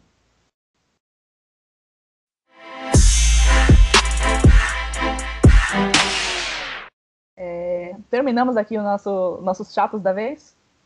terminamos, tá bem. Ah. Vamos mandar um áudio de agora, agora? Vamos áudio de agora, agora. De Qual o seu áudio? Bom, assisti No Limite, estreou terça-feira, né? É, fui assistir só depois, pelo, pelo Globoplay, né? E eu queria saber se você assistiu, o que, que você achou. Assisti. Assim, eu disse, gente, no último episódio eu disse que ia assistir de coração aberto, que não ia torcer pra ninguém, mas já estou torcendo. Ok. pro Carcará. Ah, um time, mas pra alguém do time? Não, pra alguém do time não. Eu tô torcendo pra equipe. Já, já tô um pouquinho melhor, né? Tô um pouquinho melhor. Mas por que eu vou dizer por que eu tô torcendo pra Carcará? Porque eu me recuso a torcer pro time que Carol Peixinho está. Porque eu não gosto dela, não sei porquê. Eu acho. Não sei. Pode ser que eu esteja enganada, porque eu também não assisti muito o Big Brother dela. Mas algumas coisas que eu vi não gostei. E me irrita muito essa coisa da pessoa querer ser líder natural, assim, e achar que pode falar de qualquer maneira com as pessoas, entendeu? Mas, assim, eu, eu, eu gostei mais da composição do, do grupo Carcará. Porque não gosto do Marmude, que já saiu também. Burro, saiu que é burro. burro demais, mano. Nossa. Sério. Sério. Marmude, Jéssica, a Gleice também me irritava bastante. O Bill, nossa, o Bill peguei. Gente. Mas o Bill não tá pode... no Carcará? Não, o Bill tá no Calango. Gente. Mosquei. Não, aquele jeito. ah, é verdade que ele votou no Mahmoud, é verdade. É, Mahmoud. Tinha aquela cara de. Ai, eu quero, eu preciso comer porque eu sou grande. Mano, ai, não sei, gente. Acho que a minha tolerância acabou com ele, já acabou no Big Brother com ele, assim. É, assim, sobre No Limite, eu acho que poderia ser todo dia, porque é, ia ser mais, melhor. Primeiro, porque eu ainda não decorei as equipes assim, eu lembro mais ou menos. Que nem eu lembrei que o Bill tá no Calango, né? Porque realmente ele teve que votar ali, eu lembrei da imagem. Então, primeiro, para fixar. Segundo, tipo, eu não sei se precisava ser todo dia, mas pelo menos mais vezes por semana, assim, ter alguma coisa diferente. Porque eu acho que só ter uma vez na semana com eliminação tira um pouco da, da nossa vontade de acompanhar sempre, assim. É, e de torcer para alguém. Eu gostei muito da Angélica porque ela movimenta o negócio. Gostei dela. Ela foi, eu gostei porque ela tá ali fazendo dela. Ela foi e falou pro Mahmoud assim: ah, não sei em quem que ela vai votar. Não sei não. E foi, e não só sabia, como também votou no Mahmoud. Joga 10. Votou no eu quero, é, eu quero que ela. Como não tem público, não tem. É, o público não escolhe.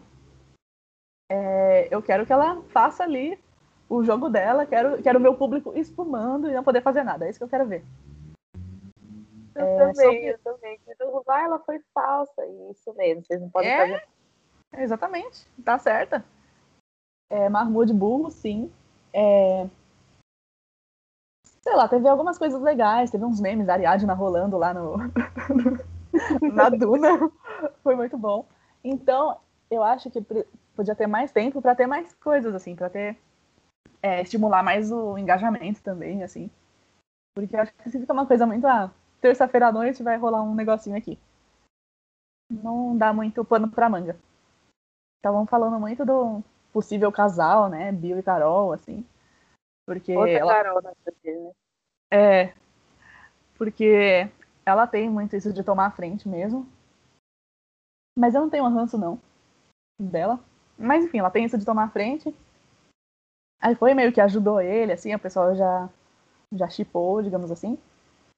É... Mas sei lá, é esperar um pouco mais para ver para para quem eu vou torcer, para qual torcida é, eu vou. Se é que eu vou torcer para alguém, né? Só que voltando aqui, eu gostei da Angélica. Achei ela da hora.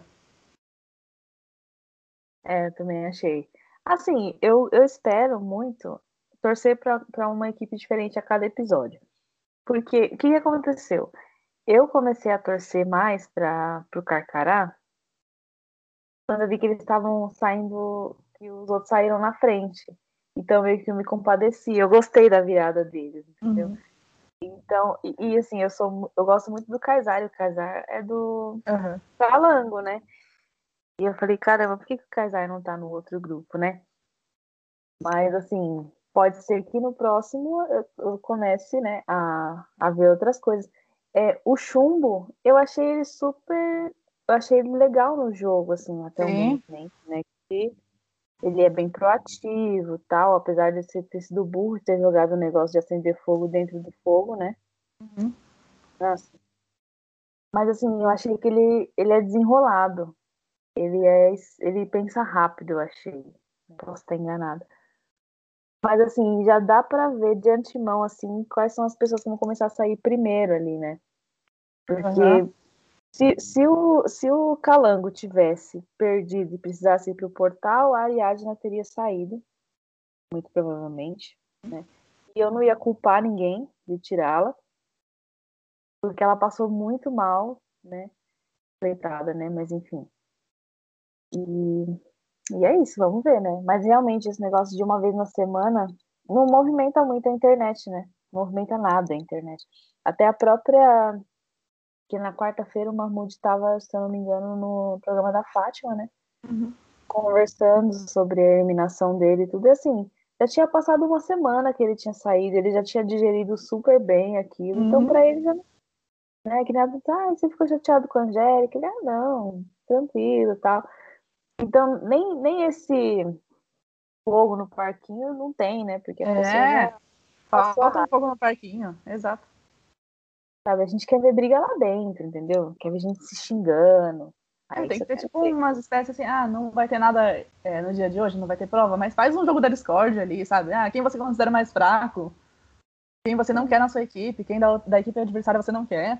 Faz isso, porque, é, se eu não me engano, por exemplo, foi Calango perdeu agora, se Calango perde nessa semana, né? Nessa terça, aí um do Carcará vai ter que ir para eles. Vai ter que ir para a equipe deles, para igualar, né? A quantidade. Tipo, não pode ficar um com três pessoas e outro com 15, sabe? Ah. É, então aí já movimenta, sabe? Já faz, é, sei lá, já, eu acho que seria legal, porque é, o psicológico pega muito. Eu não sei se você lembra da Iris, a Iris, ela pegou pilha. Pegou. Ela pegou Então, tipo, nessas pequenas coisas, assim, as pessoas pegam pilha. Ela achou, ah, exagerada, comemoração, não sei o quê. E já quis responder. E é legal que já tinha conflito entre eles aí, porque o, o se eu não me engano, o Chumbo mesmo falou, ah, mas isso aí não tem nada a ver. Tipo, quem é mais atleta sabe que é do esporte, assim, que você vai comemorar, vai, vai tirar sarro e pronto. Só que quem não, não é, fica mais assim. Né? É. Mas, tipo, quem é mais sensível pega mais pilha. E é legal, assim. É. Tipo, tem que ter um jogo da discórdia, gente. Boninho faça acontecer um jogo da discórdia no, no limite. Vai ser muito bom. É mesmo.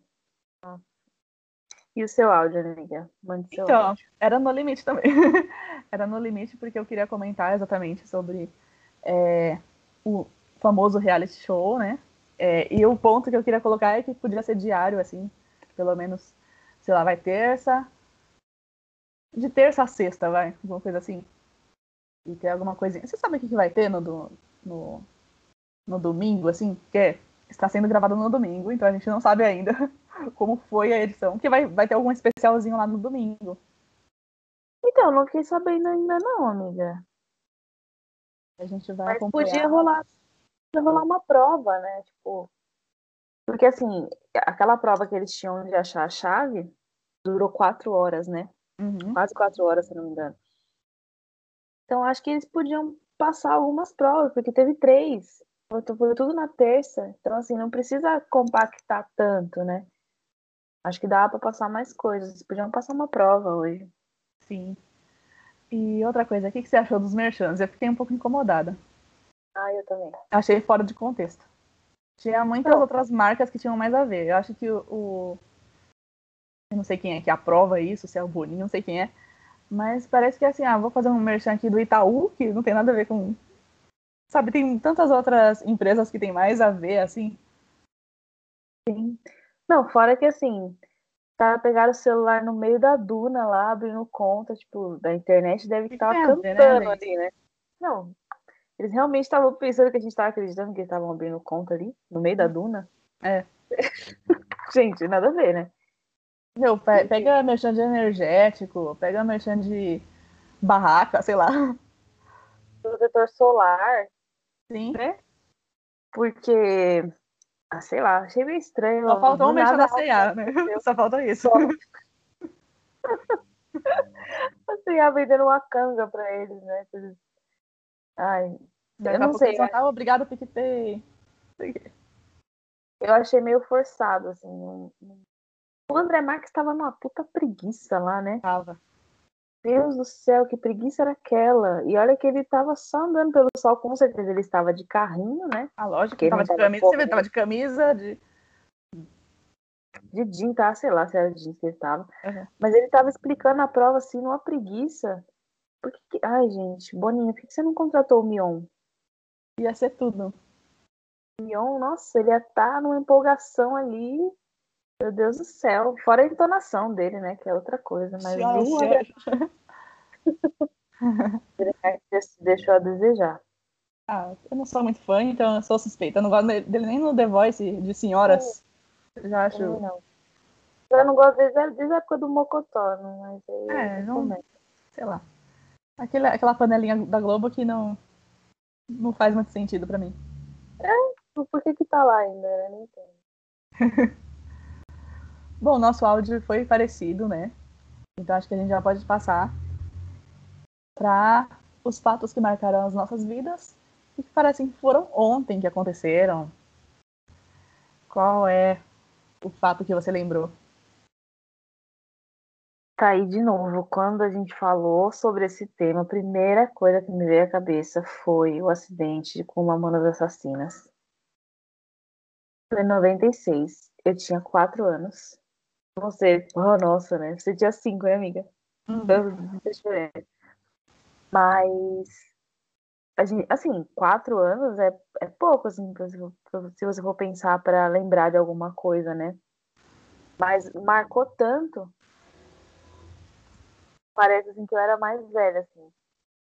E a, de 96 pra cá tem quanto tempo, amiga? 25 anos, né? Uhum. Meu, olha isso, velho. 25 anos. Parece que foi ontem, assim.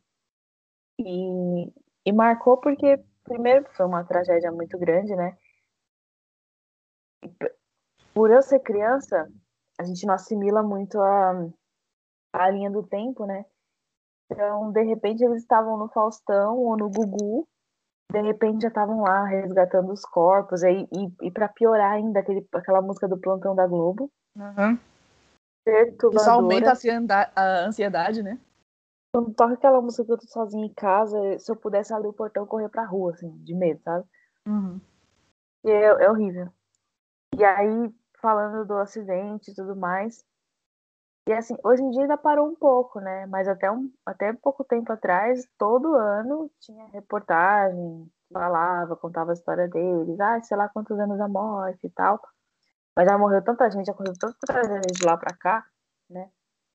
Que, que o pessoal até meio que deixou assim passar batido. Mas, meu, 25 anos, velho, é muito tempo. Uhum. É, eu peguei um fato mais recente, mas que você olha assim e fala, meu Deus, já faz tanto tempo. Você sabe quanto tempo faz que a Amy Winehouse morreu? Nossa, amiga, foi 2007? Foi 2011, faz 10 anos. E é uma coisa que para mim não passou muito, assim, não, para mim não passou tanto tempo, sabe? Para mim foram 5, 6 anos, alguma coisa assim. Para mim acontece uma coisa com a década de 2010, assim. É, tem muita coisa que aconteceu na década de 2010 que eu acho que aconteceu mais perto, assim, tipo 2018, sabe? E não em 2011. E a, a morte da Amy Winehouse foi esse caso, assim, porque é, eu lembro muito bem, assim, das notícias, é, do que eu tava fazendo, do, enfim, de, de, toda, de tudo, assim. Só que não parece que faz tanto tempo, assim, quando você olha, tipo, 10 anos. 10 anos é muita coisa. Mas ao mesmo tempo, 10 anos passa assim, passa voando. Eu, até quando eu tava pesquisando, assim, eu pensei, meu Deus, como é que eu vou estar em 2031, que é daqui 10 anos? E eu pensei, meu Deus, vai passar muito rápido. De 2021 para 2031 vai passar muito rápido. E é uma coisa que não dá para projetar, mas quando você vê, já aconteceu, né? E, sei lá, é, com a morte dela foi isso, assim. Foi uma morte muito precoce. Eu lembro que eu fiquei muito assim, putz, que pena, ela morreu no auge, né? Ela tava no auge da, da carreira. É... E uma coisa louca, assim, é porque eu sempre escutei muita música, meu pai também, mas quando chega na minha mãe, uma música jovem, assim, digamos assim, é uma música da época, chega na minha mãe, é porque realmente a pessoa tá fazendo sucesso. E a, a Amy tinha chegado já na minha mãe. Tanto que quando ela. A Amy morreu, minha mãe já ficou assim, nossa, ela morreu e tal. É... E sei lá, eu fiquei um tanto chocada com o tempo que passou. Para mim foram 5, 6 anos no máximo. Eu falei 2007, eu falo 2017, é porque ela morreu com 27 anos, né? Aí eu uhum. confundi. Mas 10 anos é muito tempo, né? Nossa, muito tempo. Eu, eu não. Tenho. Engraçado que eu, eu peguei muitas coisas assim relacionadas à tragédia, né? Mas enfim, mas o que marcou, né? Enfim, era você coisa que marcou a gente. É, que teve a tragédia da Chapecoense. Cara. 2013? Não, acho que foi 2016. 16? Foi 2016. Por que eu falei 2013, brisada? Não, mas mesmo assim, já tem bastante tempo. De 2016 Sim. pra cá, vai fazer cinco anos. Sim. Meu, eu não tava assistindo na hora. Foi bem à noite, né? Mas meu irmão, ah, meu irmão, desesperado, né? Acordou. Tava assistindo, tava passando filme, se eu não me engano. Entrou o plantão da Globo, falando da, do acidente e tal. Eu lembro que marcou muito porque, bom, qualquer tragédia é muito triste, né? Mas essa, assim, foi, foi complicada, assim, porque teve alguns, alguns sobreviventes, né? Uhum. Acho que quando tem sobrevivente é Aí tem depois os depoimentos, tem tudo, acompanhando a recuperação de alguns. E nem o, o Foman, né? O Foman que amputou a perna, né? Uhum. Então, assim, a vida deles mudou completamente, assim. Foi, foi pesado, assim. Nossa, foi, foi, foi um, um, período muito pesado. Foi bem no fim do ano, assim. Nossa, foi muito tenso. Cinco anos aí, galera. 2016. Caraca eu peguei outra tragédia, mas dessa vez não é uma tragédia é, é uma tragédia futebolística, mas ela não envolve mortes nem nada. É o 7x1. A gente sabe que foi em 2014, porque a gente teve a Copa do Mundo de 2014, a gente sabe. Só que a sensação de que o 7x1 era o início de um, de um maior 7x1. que a última vez que a gente foi feliz, assim, foi no último jogo do Brasil, antes do, do Brasil e Alemanha. Foi a última vez que o Brasil tava jogando muito bem a Copa do Mundo, assim, tava correspondendo, né? Tinha a torcida muito apaixonada. Mas chegou ali, né? No fatídico dia, a Alemanha muito inspirada, Brasil muito. Brasil. E deu no que deu. E é o que eu falei. A gente sabe que foi em 2014, porque é ano de Copa, né? Fica mais marcado. Só que quando você para pra pensar que. Deixa eu ver quanto tempo faz. Sete anos? Sete anos, né? Faz sete Não. anos. Meu Deus. É, isso mesmo, sete anos. E foi uma coisa que parece que foi um karma, assim. E é uma sensação muito permanente, assim. É muito presente, assim. É, é igual. É, é uma coisa de grande acontecimento. Todo mundo sabe onde estava assistindo o jogo do Brasil, o que, que aconteceu depois, como que foi o seu sentimento depois do jogo. Eu, por exemplo, lembro que eu comecei a rir de nervoso, igual uma idiota. Eu também. Porque assim, eu não sou uma grande torcedora da seleção brasileira, mas eu não imaginava que ia ser tudo isso. E eu comecei, eu fiquei assim, meu Deus. Eu comecei a rir, mas não foi um rir de tirar sarro, realmente não foi, foi assim, eu tenho uma coisa muito triste, que é rir de nervoso. E eu lembro, o meu irmão, ele tava, ele tava assim, boca aberta, ele ficou, ele ficou é, paralisado. E aquilo me deu mais vontade de rir, assim. Eu vi, ele tava. E meu pai ficou puto, a minha irmã ficou, sei lá, ficou perplexa também. Então foi, sei lá, foi muito marcante. Todo mundo sabe o que estava fazendo no 7x1. Nossa, é, meu, ele ainda dói, né? Porque eu lembro que nesse dia. Não, e o pior de tudo foi o 7x1, foi a Copa no, aqui no Brasil, né? É, gente, nossa. tomou essa surra dentro de casa ainda. E eu me lembro que nessa, na, em 2014, lá na República, se eu não me engano, tava tendo o FIFA Fan Fest, né? Uhum. Que era, nossa, saudade daquela aglomeração, né? Que o pessoal assistia o jogo junto, lá, pá, no telão. Nesse dia eu tinha combinado com um amigo de ir assistir o jogo do Brasil e Alemanha lá na República, no FIFA Fan Fest. E eu não me lembro porque eu não consegui ir. E eu vim assistir em casa. Quando, quando o Brasil começou a tomar aquela surra uma atrás da outra, assim, eu lembro que a primeira coisa que eu pensei, eu falei, ainda bem que eu estou na minha casa. Porque se eu tivesse que voltar da República, se eu tivesse que voltar da República com essa dor, com essa vergonha, eu ia ficar muito mal. Tipo, sabe que você voltar se arrastando assim? E assim, triste. Eu me lembro desse dia. E eu lembro também que eu ri nervoso, porque eu não tava acreditando. No terceiro gol, assim, eu já falei, gente, tá 3x0 com 20 minutos. Era, era pouquíssimo tempo. Tem uma história de 7x1 do meu amigo, mas eu gosto de contar pra todo mundo. Mas quem ouviu o episódio anterior sabe que às vezes eu conto a história falando que aconteceu comigo, mas não dessa vez. Foi com ele mesmo. É... Ele falou assim, ele assistiu o jogo na rua, assim mesmo. Ele, acho que ele foi na FIFA Fan Fest, foi ali assistir no bar. Aí o Brasil começou a tomar gol, ele começou a beber, começou a ficar triste, beber, beber, beber.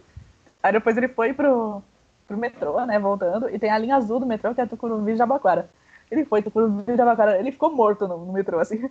Ele foi várias vezes, ele ficou o dia inteiro lá no metrô. Eu acho isso genial, gente. É muito bom. Nossa, gente. Caraca, velho. Sete anos. E é engraçado porque lá no colégio onde eu trabalho, é, eu tenho. Geralmente eu substituo a professora do segundo ano. E eles são todos nascidos em 2014, né? E aí, quando eles falam assim, tia, eu faço aniversário tal dia, tal dia, tudo. Aí eu falei, caramba, eles nasceram no ano de 7 a 1 Muitos nasceram depois do 7 a 1 é. Não passaram essa vergonha. Muitos, muitos durante o 7x1. Mas sabe que, só para encerrar o assunto 7x1, eu comecei a ter uma coisa otimista, porque eu acho que depois do 7 a 1 a gente começou a ter 7 anos de azar. Talvez agora, ano que vem, seja melhor. É Oremos? Ouvi um amém? Opa, acho que eu amém. Lula eleito, será? Lula lá. Lula lá. Bom, outro acontecimento marcante, que também me lembro bem, foi o ataque às Torres Gêmeas. É, 2001, né? Cara, 20 anos, Nath, meu Deus, 20 anos. Quando você Estamos fala. Adultas. Exato. Quando você fala o ano, é uma coisa, você sabe que tá longe. Agora, quando você vai lá e soma, fala, fala 20 anos. Pesado, hein, velho? Deus. Eu lembro que eu tava em casa de manhã. E aí, criança, né? No mundo da lua. E tava passando na TV quando o segundo avião atingiu a torre. Eu, eu juro que eu não tava entendendo o que estava acontecendo. Para mim aquilo não era ao vivo. Depois de uns anos, eu peguei e falei, meu, a gente viu o segundo avião atingir a torre, tipo, ao vivo, sabe? E foi, meu, que tragédia que foi aquilo. Até hoje, assim, é, é um bagulho, assim, que é difícil você acreditar, assim, que aconteceu. É muito bizarro. E agora, pensando que faz 20 anos, é mais bizarro ainda. E só para colocar aqui mais um acontecimento de 2001, que para mim tinha acontecido antes, mas eu achava que. Mas não sabia que tinha sido em 2001. Foi quando o Xuxa Park pegou fogo. Lembra? Nossa! Eu lembro, mas não sabia que é 2001 também. Sim, 2001. Eu achava que tinha sido na década de 90 e tal, porque a Xuxa Park era nossa. dessa época, assim, né? Mas, nossa, que correria que foi, assim. Nossa, foi tenso. Falaram, falaram que foi por causa do pacto da, da Xuxa, né? Que precisava ser renovado. Aquelas... não renovou o pacto, o Xuxa Park pegou fogo. Gente. Ai, que absurdo. A, a, mente brasileira é muito boa. Nossa, demais. É, não morreu ninguém, né? Acho que teve um menino que se machucou e tudo mais, mas graças a Deus sobreviveu, assim. Mas foram duas coisas, assim, que marcaram bastante, né? Que a, que a, que a TV explorou o máximo que pôde naquela época, né? Sim. Nossa, a TV era o auge da exploração, né? Era. Por isso que quando a gente fala que a TV tá melhorando um pouquinho, porque foram muitos anos de exploração ali. Foi tenso. É, eu peguei um fato musical.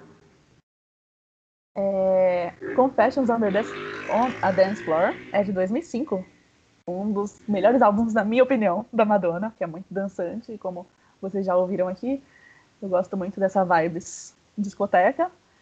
E esse álbum é maravilhoso. E ele é de 2005 já. Eu, eu fiquei abismada com essa informação, porque para mim era mais recente, que é um álbum que eu escuto bastante.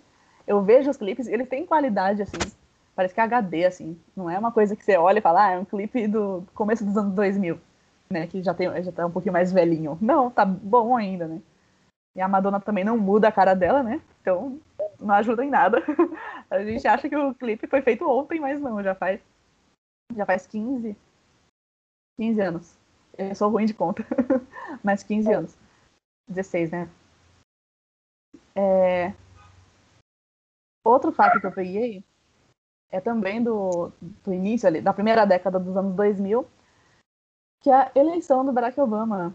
Yes, we can. Parece que a gente, parece que já que faz pouco tempo, mas a gente passou por duas, é, dois mandatos do Obama, um do do Trump, não gosto nem de falar o nome, e agora do Biden, né?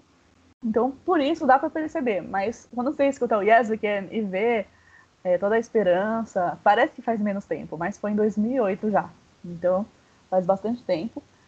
É, foi um, um, bom período, muita gente se questiona se ele foi um bom presidente ou não, mas sem dúvida alguma foi um presidente super importante e trouxe muita esperança, né, para as pessoas negras. Eu lembro que saiu muita música tem até uma que eu não. Ela não é marcante, mas eu lembro que na época saiu uma música chamada My President is Black. Era de um monte de rappers ali. E isso mostrou a importância dele. E na época eu tinha aula de inglês com uma, uma professora negra. E ela falou muito sobre é, a importância da eleição dele, assim. Então, foi um período muito marcante é, na, na vida, assim, do, é, assim o, o, país mais relevante do, do mundo ter um presidente negro, assim, é, o primeiro presidente negro foi super importante. Então, eu lembro como se fosse muito mais recente do que realmente é. E por último, eu coloquei um de futebol também, e que não envolve o meu time, mas que parece que foi ontem o Mundial do Corinthians. Porque foi uma piada muito grande que morreu, né, gente? É... E eu lembro muito da felicidade do meu irmão, das pessoas que não torcem pro Corinthians incrédulas, tipo assim, o mundo vai acabar, o Corinthians ganhou. É... E parece que faz menos tempo, mas foi em 2012, já vai fazer, ano que vem faz 10 anos. Você vê que a marca dos 10 anos, ela passa voando, por isso que eu estou com medo de 2031. Eu não sei como é que vai ser. Eu vou olhar e vou falar assim, nossa, parece que foi ontem que eu tava fazendo podcast com a minha amiga, já faz 10 anos. E bizarro, né? Nossa, é verdade. Você falou do Mundial do Corinthians, eu achei que você ia falar do rebaixamento do Corinthians em 2007. Você lembra, 2007, amiga? eu lembro, mas para mim já não parece que foi ontem porque eu lembro do Orkut. Putz, nossa. Teve muita zoeira no Orkut, então eu lembro que não, faz, não é tão recente, sabe? Só que o Mundial do Corinthians já tinha o Facebook, essas coisas, aí parece que é mais recente. Já tinha até Instagram, se eu não me engano. É verdade, acho que sim. Nossa, eu lembro que o pior de tudo foi aguentar os corintianos querendo jogar na nossa cara, né? Ai, ganhamos o Mundial. Parabéns. Parabéns, e nunca mais aconteceu. Parabéns. É, nunca mais aconteceu. Beijinhos. Ai, bom. O último acontecimento aqui que eu vou colocar foi, na verdade, né? Quando surgiu no... quando tinha a novela O Clone lá, tudo, todo mundo começou a achar que você podia clonar tudo, né? Todo mundo começou a se interessar muito por clone e tudo mais. E aí surgiu lá a, a ovelha Dolly, né? Que na verdade a, a ovelha Dolly acho que ela foi clonada em 96, se eu não me engano. Mas logo em 2000 ali, 2001, que foi quando a novela estava no auge, aí começaram a falar sobre a, a ovelhinha, né, Dolly. E aí eu fui pesquisar e quando surgiu toda essa história foi 2001, 2000 e 2001, se não me engano, já tem aí 21 anos.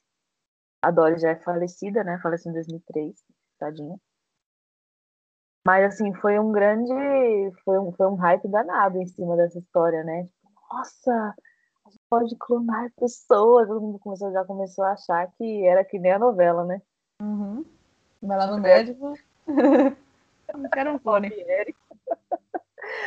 Ai, gente. Ai, meu Deus do céu. Mas você vê como a novela levanta debates, né? Tipo, quem tava pensando que o Brasil ia falar de clonagem sem ter acontecido alguma coisa? Pois é, exatamente. Também. E a última aqui é da, do Leandro, do Leandro Leonardo. Eu, eu sabia que você ia falar isso. Sabia, né, amiga? Porque foi uma coisa que mexeu muito comigo. E ele faleceu em 98, eu tava no prézinho. É, meu, faz a conta aí de 98 pra cá, amiga. Quantos anos? 22. Três anos, né? Três, 23. Três anos. E, nossa, como. Bom, a gente até falou isso em, em alguns episódios passados, né? Mas como a imprensa explorou a morte dele, não parava de tocar música e levava o Leonardo para cantar sozinho, para chorar e cantar mais um pouco e chorar de novo. Então, para mim foi extremamente perturbador, assim. Então, eu me lembro. Não parece que foi ontem, né? Mas fazendo as contas aqui, 23 anos já faz muito tempo. Parece que faz 10 anos. é... Bom, acho que a gente tem uma boa lista. Realmente tem. As tragédias são muito marcantes mesmo. O Mundial do Corinthians é uma tragédia, né? é... Mas, assim, brincadeiras à parte, as tragédias realmente marcam muito, porque é aquilo que a gente estava conversando, né? A gente lembra das reações que a gente teve. É, é diferente de uma coisa boa, porque sei lá, você não lembra exatamente como você estava quando você ouviu aquela notícia, mas tragédia você fica com uma reação muito de incredulidade que você não tem normalmente, né? E eu fico pensando o quanto as crianças de agora vão ter coisas marcantes para contar daqui a 10 anos. Porque tem a faixa de Gaza tá voltando a ser bombardeada depois de tanto tempo. Tem um monte, tem pandemia, tem, sei lá, tem um monte de coisa que as crianças vão olhar daqui a um tempo. E eu espero realmente que nesse sentido passe rápido, que elas vão, vão daqui 10 anos falar, nossa, parece que foi ontem que a gente andava de máscara na rua, mas não estamos andando mais. Espero que elas, espero que esteja assim. Se alguém tiver alguma mensagem do futuro, mande aqui no nosso chat. a gente é dessa e a gente vai sim acreditar e te dá muita credibilidade. Exatamente.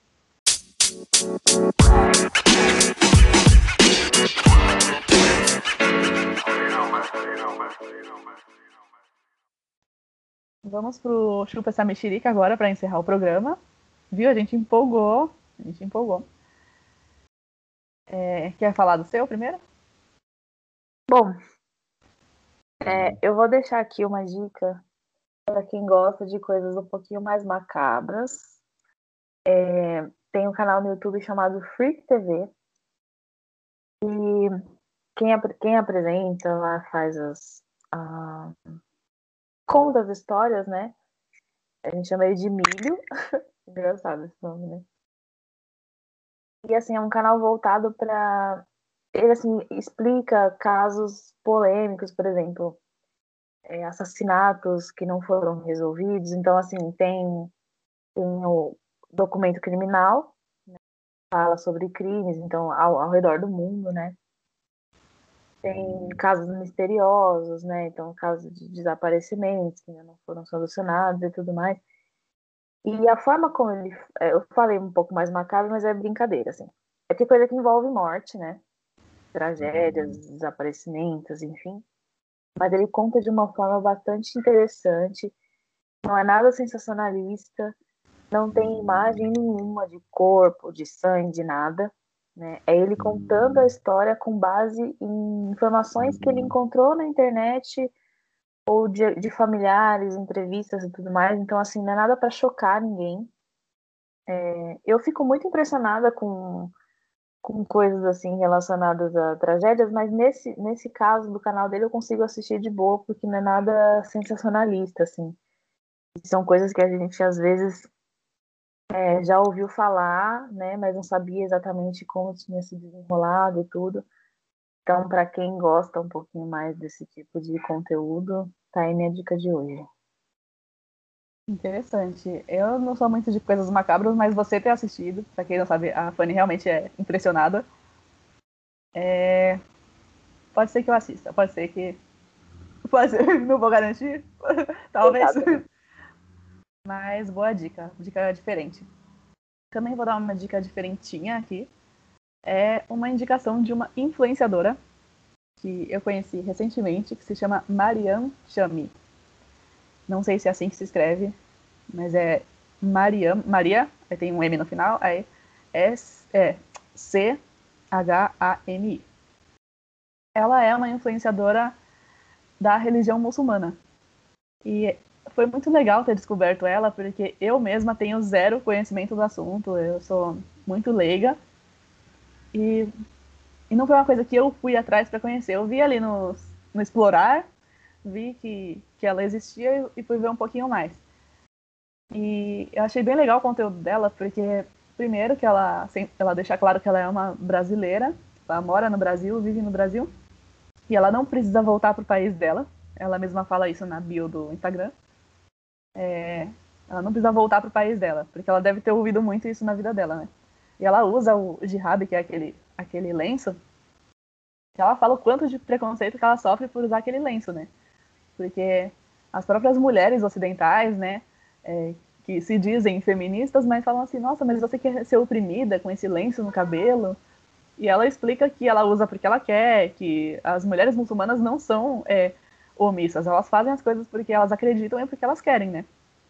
É que a religião realmente é diferente é, dentro da religião, o papel da mulher é diferente, mas não significa que elas não trabalhem, que elas sejam é, omissas, que os maridos sejam abusivos. É, tem muitas relações de respeito e de parceria dentro dos casais, né? É, dos casamentos.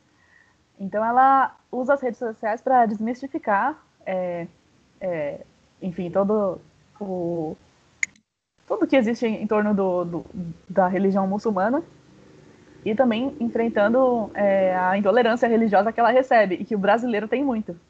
A gente, se a pessoa não é cristã, acabou, não, não, não é nada, né? Você não precisa fugir muito, né? Tem a questão do, da religião muçulmana que ela é muito diferente mesmo, mas você não precisa ir longe. Entre os católicos e os evangélicos já tem questão. O candomblé já tem preconceito. É, várias é, religiões, né? E é, tem dois vídeos dela que são bem legais. Tem um que são vídeos curtos, né? Que são para Instagram e, e, TikTok também. Ela também tá no TikTok. Tem um que ela fala, assim, ela coloca um boné. Aqueles diálogos que ela faz, que as pessoas fazem consigo mesmo, mas interpretando duas pessoas. Ela coloca um boné, ela fala, ah, o que, que você acha do meu boné? Aí ela interpretando uma outra pessoa, falando, ah, eu gostei, achei legal. Aí depois ela com um chapéu. O que, que você acha do meu chapéu? Aí outra é, ela interpretando outra pessoa. Ah, eu gostei do seu chapéu. E quando ela coloca o jihab, né, o lenço, o que, que você acha do meu lenço? Aí ela interpretando outra pessoa, ah, mas por que você gosta de ser oprimida? Mostrando que é um, nada mais que um acessório que ela quer usar. É, e tem outro também que fala que é, homens bomba não representam a religião muçulmana, assim como padres pedófilos não representam a re religião católica, e assim por diante. Ela fala de várias outras é, religiões que têm preconceitos, é, por exemplo, os, os pastores, né, pastores é, que são ladrões não representam é, as pessoas é, evangélicas, né, os cristãos evangélicos, e assim por diante. Então, tudo isso para falar, para quem quiser conhecer um pouquinho mais, assim, e, e não é de uma forma pesada para quem fala assim, ah, mas eu não quero, não tenho interesse no assunto, mas ela, ela faz conteúdos bem legais, é, eu acho que vale a pena, assim, dar uma fuçadinha no, no perfil dela é, até para abrir um pouco os olhos, né, para outras é, religiões. Nossa, interessante mesmo, hein? Como pode, né, intolerância religiosa? É um bagulho. Eu, ó, você falou disso, eu lembrei. Eu tava no trem esses dias. E aí entrou uma moça. Como é o nome? Desculpa, do lenço? É Jihab. Jihab. Com jihab na cabeça. E assim, todo mundo simplesmente esqueceu tudo que estava fazendo, inclusive os seus celulares, porque assim, hoje em dia pode aparecer alguém com uma arma apontada na sua cabeça que você não vai perceber, né? Se tiver no celular, a pessoa não percebe. Todo mundo começou a olhar para a moça de uma forma assim que eu falei, meu, animal no zoológico, né? Sabe? Exatamente, tipo, coitada, deixa ela só andar de trem. Sabe? E com certeza muita gente teve uma que mudou de lugar, você acredita? Tá vendo, velho? Fiquei pensando, o que, que ela tá achando? Ela que a moça vai se explodir? Aqui em São Miguel Paulista? Que ela vai ganhar o que com isso? Sabe? E, nossa, mas é interessante. Acho que tudo que tudo que faz a gente conhecer um pouco mais a cultura do outro, religião, o que quer que seja, sabe? O mínimo que seja, eu acho que é importante, porque é tanto estereótipo e esses estereótipos machucam muito as pessoas praticantes dessas religiões que vêm de determinados lugares, assim. Então, acho que tudo que a gente pode aprender a ser um pouquinho mais tolerante, entender um pouco mais sobre a cultura do outro é válido. Exato. E uma coisa que ela comenta, duas coisas que as pessoas falam para ela. Você vê que as pessoas não têm noção nenhuma, né? Primeiro que perguntam direto para ela: ah, a sua religião é a dos homens bomba? Tipo, não é? Você é muçulmana? E outra coisa que sempre falam para ela é que, nossa, você tem, você fala bem o português. Ela é brasileira. Ora, pois. E uma coisa boa é que 90% do público dela é de não muçulmanos. É, tem uma forma lá do Instagram de ver esses indicadores, né? E 90% do público dela não é muçulmano. Então ela consegue atingir bastante gente. Deixa eu só ver quantos seguidores ela tem aqui rapidinho. Porque eu quero que ela tenha mais. Ela tem quase 500 mil. Mas ela é, vale muito a pena ela chegar nos milhões aí, porque as pessoas são muito ignorantes, e eu incluso, em relação a isso. É, então, porque muita coisa a gente sabe, a gente conhece através de estereótipos, né? É a mesma coisa que a gente fala sobre o candomblé, a umbanda. Uhum. Né? Você precisa, é, é importante você conhecer o praticante da religião para você entender como é feito, porque tu, toda informação que a gente tem é com base em preconceito e estereótipo, né? É. Estereótipos horríveis. É, essa é a minha dica de hoje. Sigam Mariam Chamen. A gente vai deixar o nominho dela direitinho aí. E é isso, a gente fez um bom episódio, muito musical. É, obrigada, amigos, por terem acompanhado esse nono episódio. Vamos chegar no 10, hein? Isso que a gente não conta o piloto. é, é isso. Beijão, até a próxima. É, bom fim de semana para vocês. Obrigadão, galera. Beijo para vocês. Espero que vocês gostem tanto desse episódio quanto a gente gostou de gravar. E ai, falar de música, né? Música tudo. polêmica, ranços, é tudo que a gente gosta, né, amiga? Nossa é zona de conforto ali, tranquila. Exatamente, falamos com propriedade. e é isso. Até o próximo episódio, gente. Beijo. Até.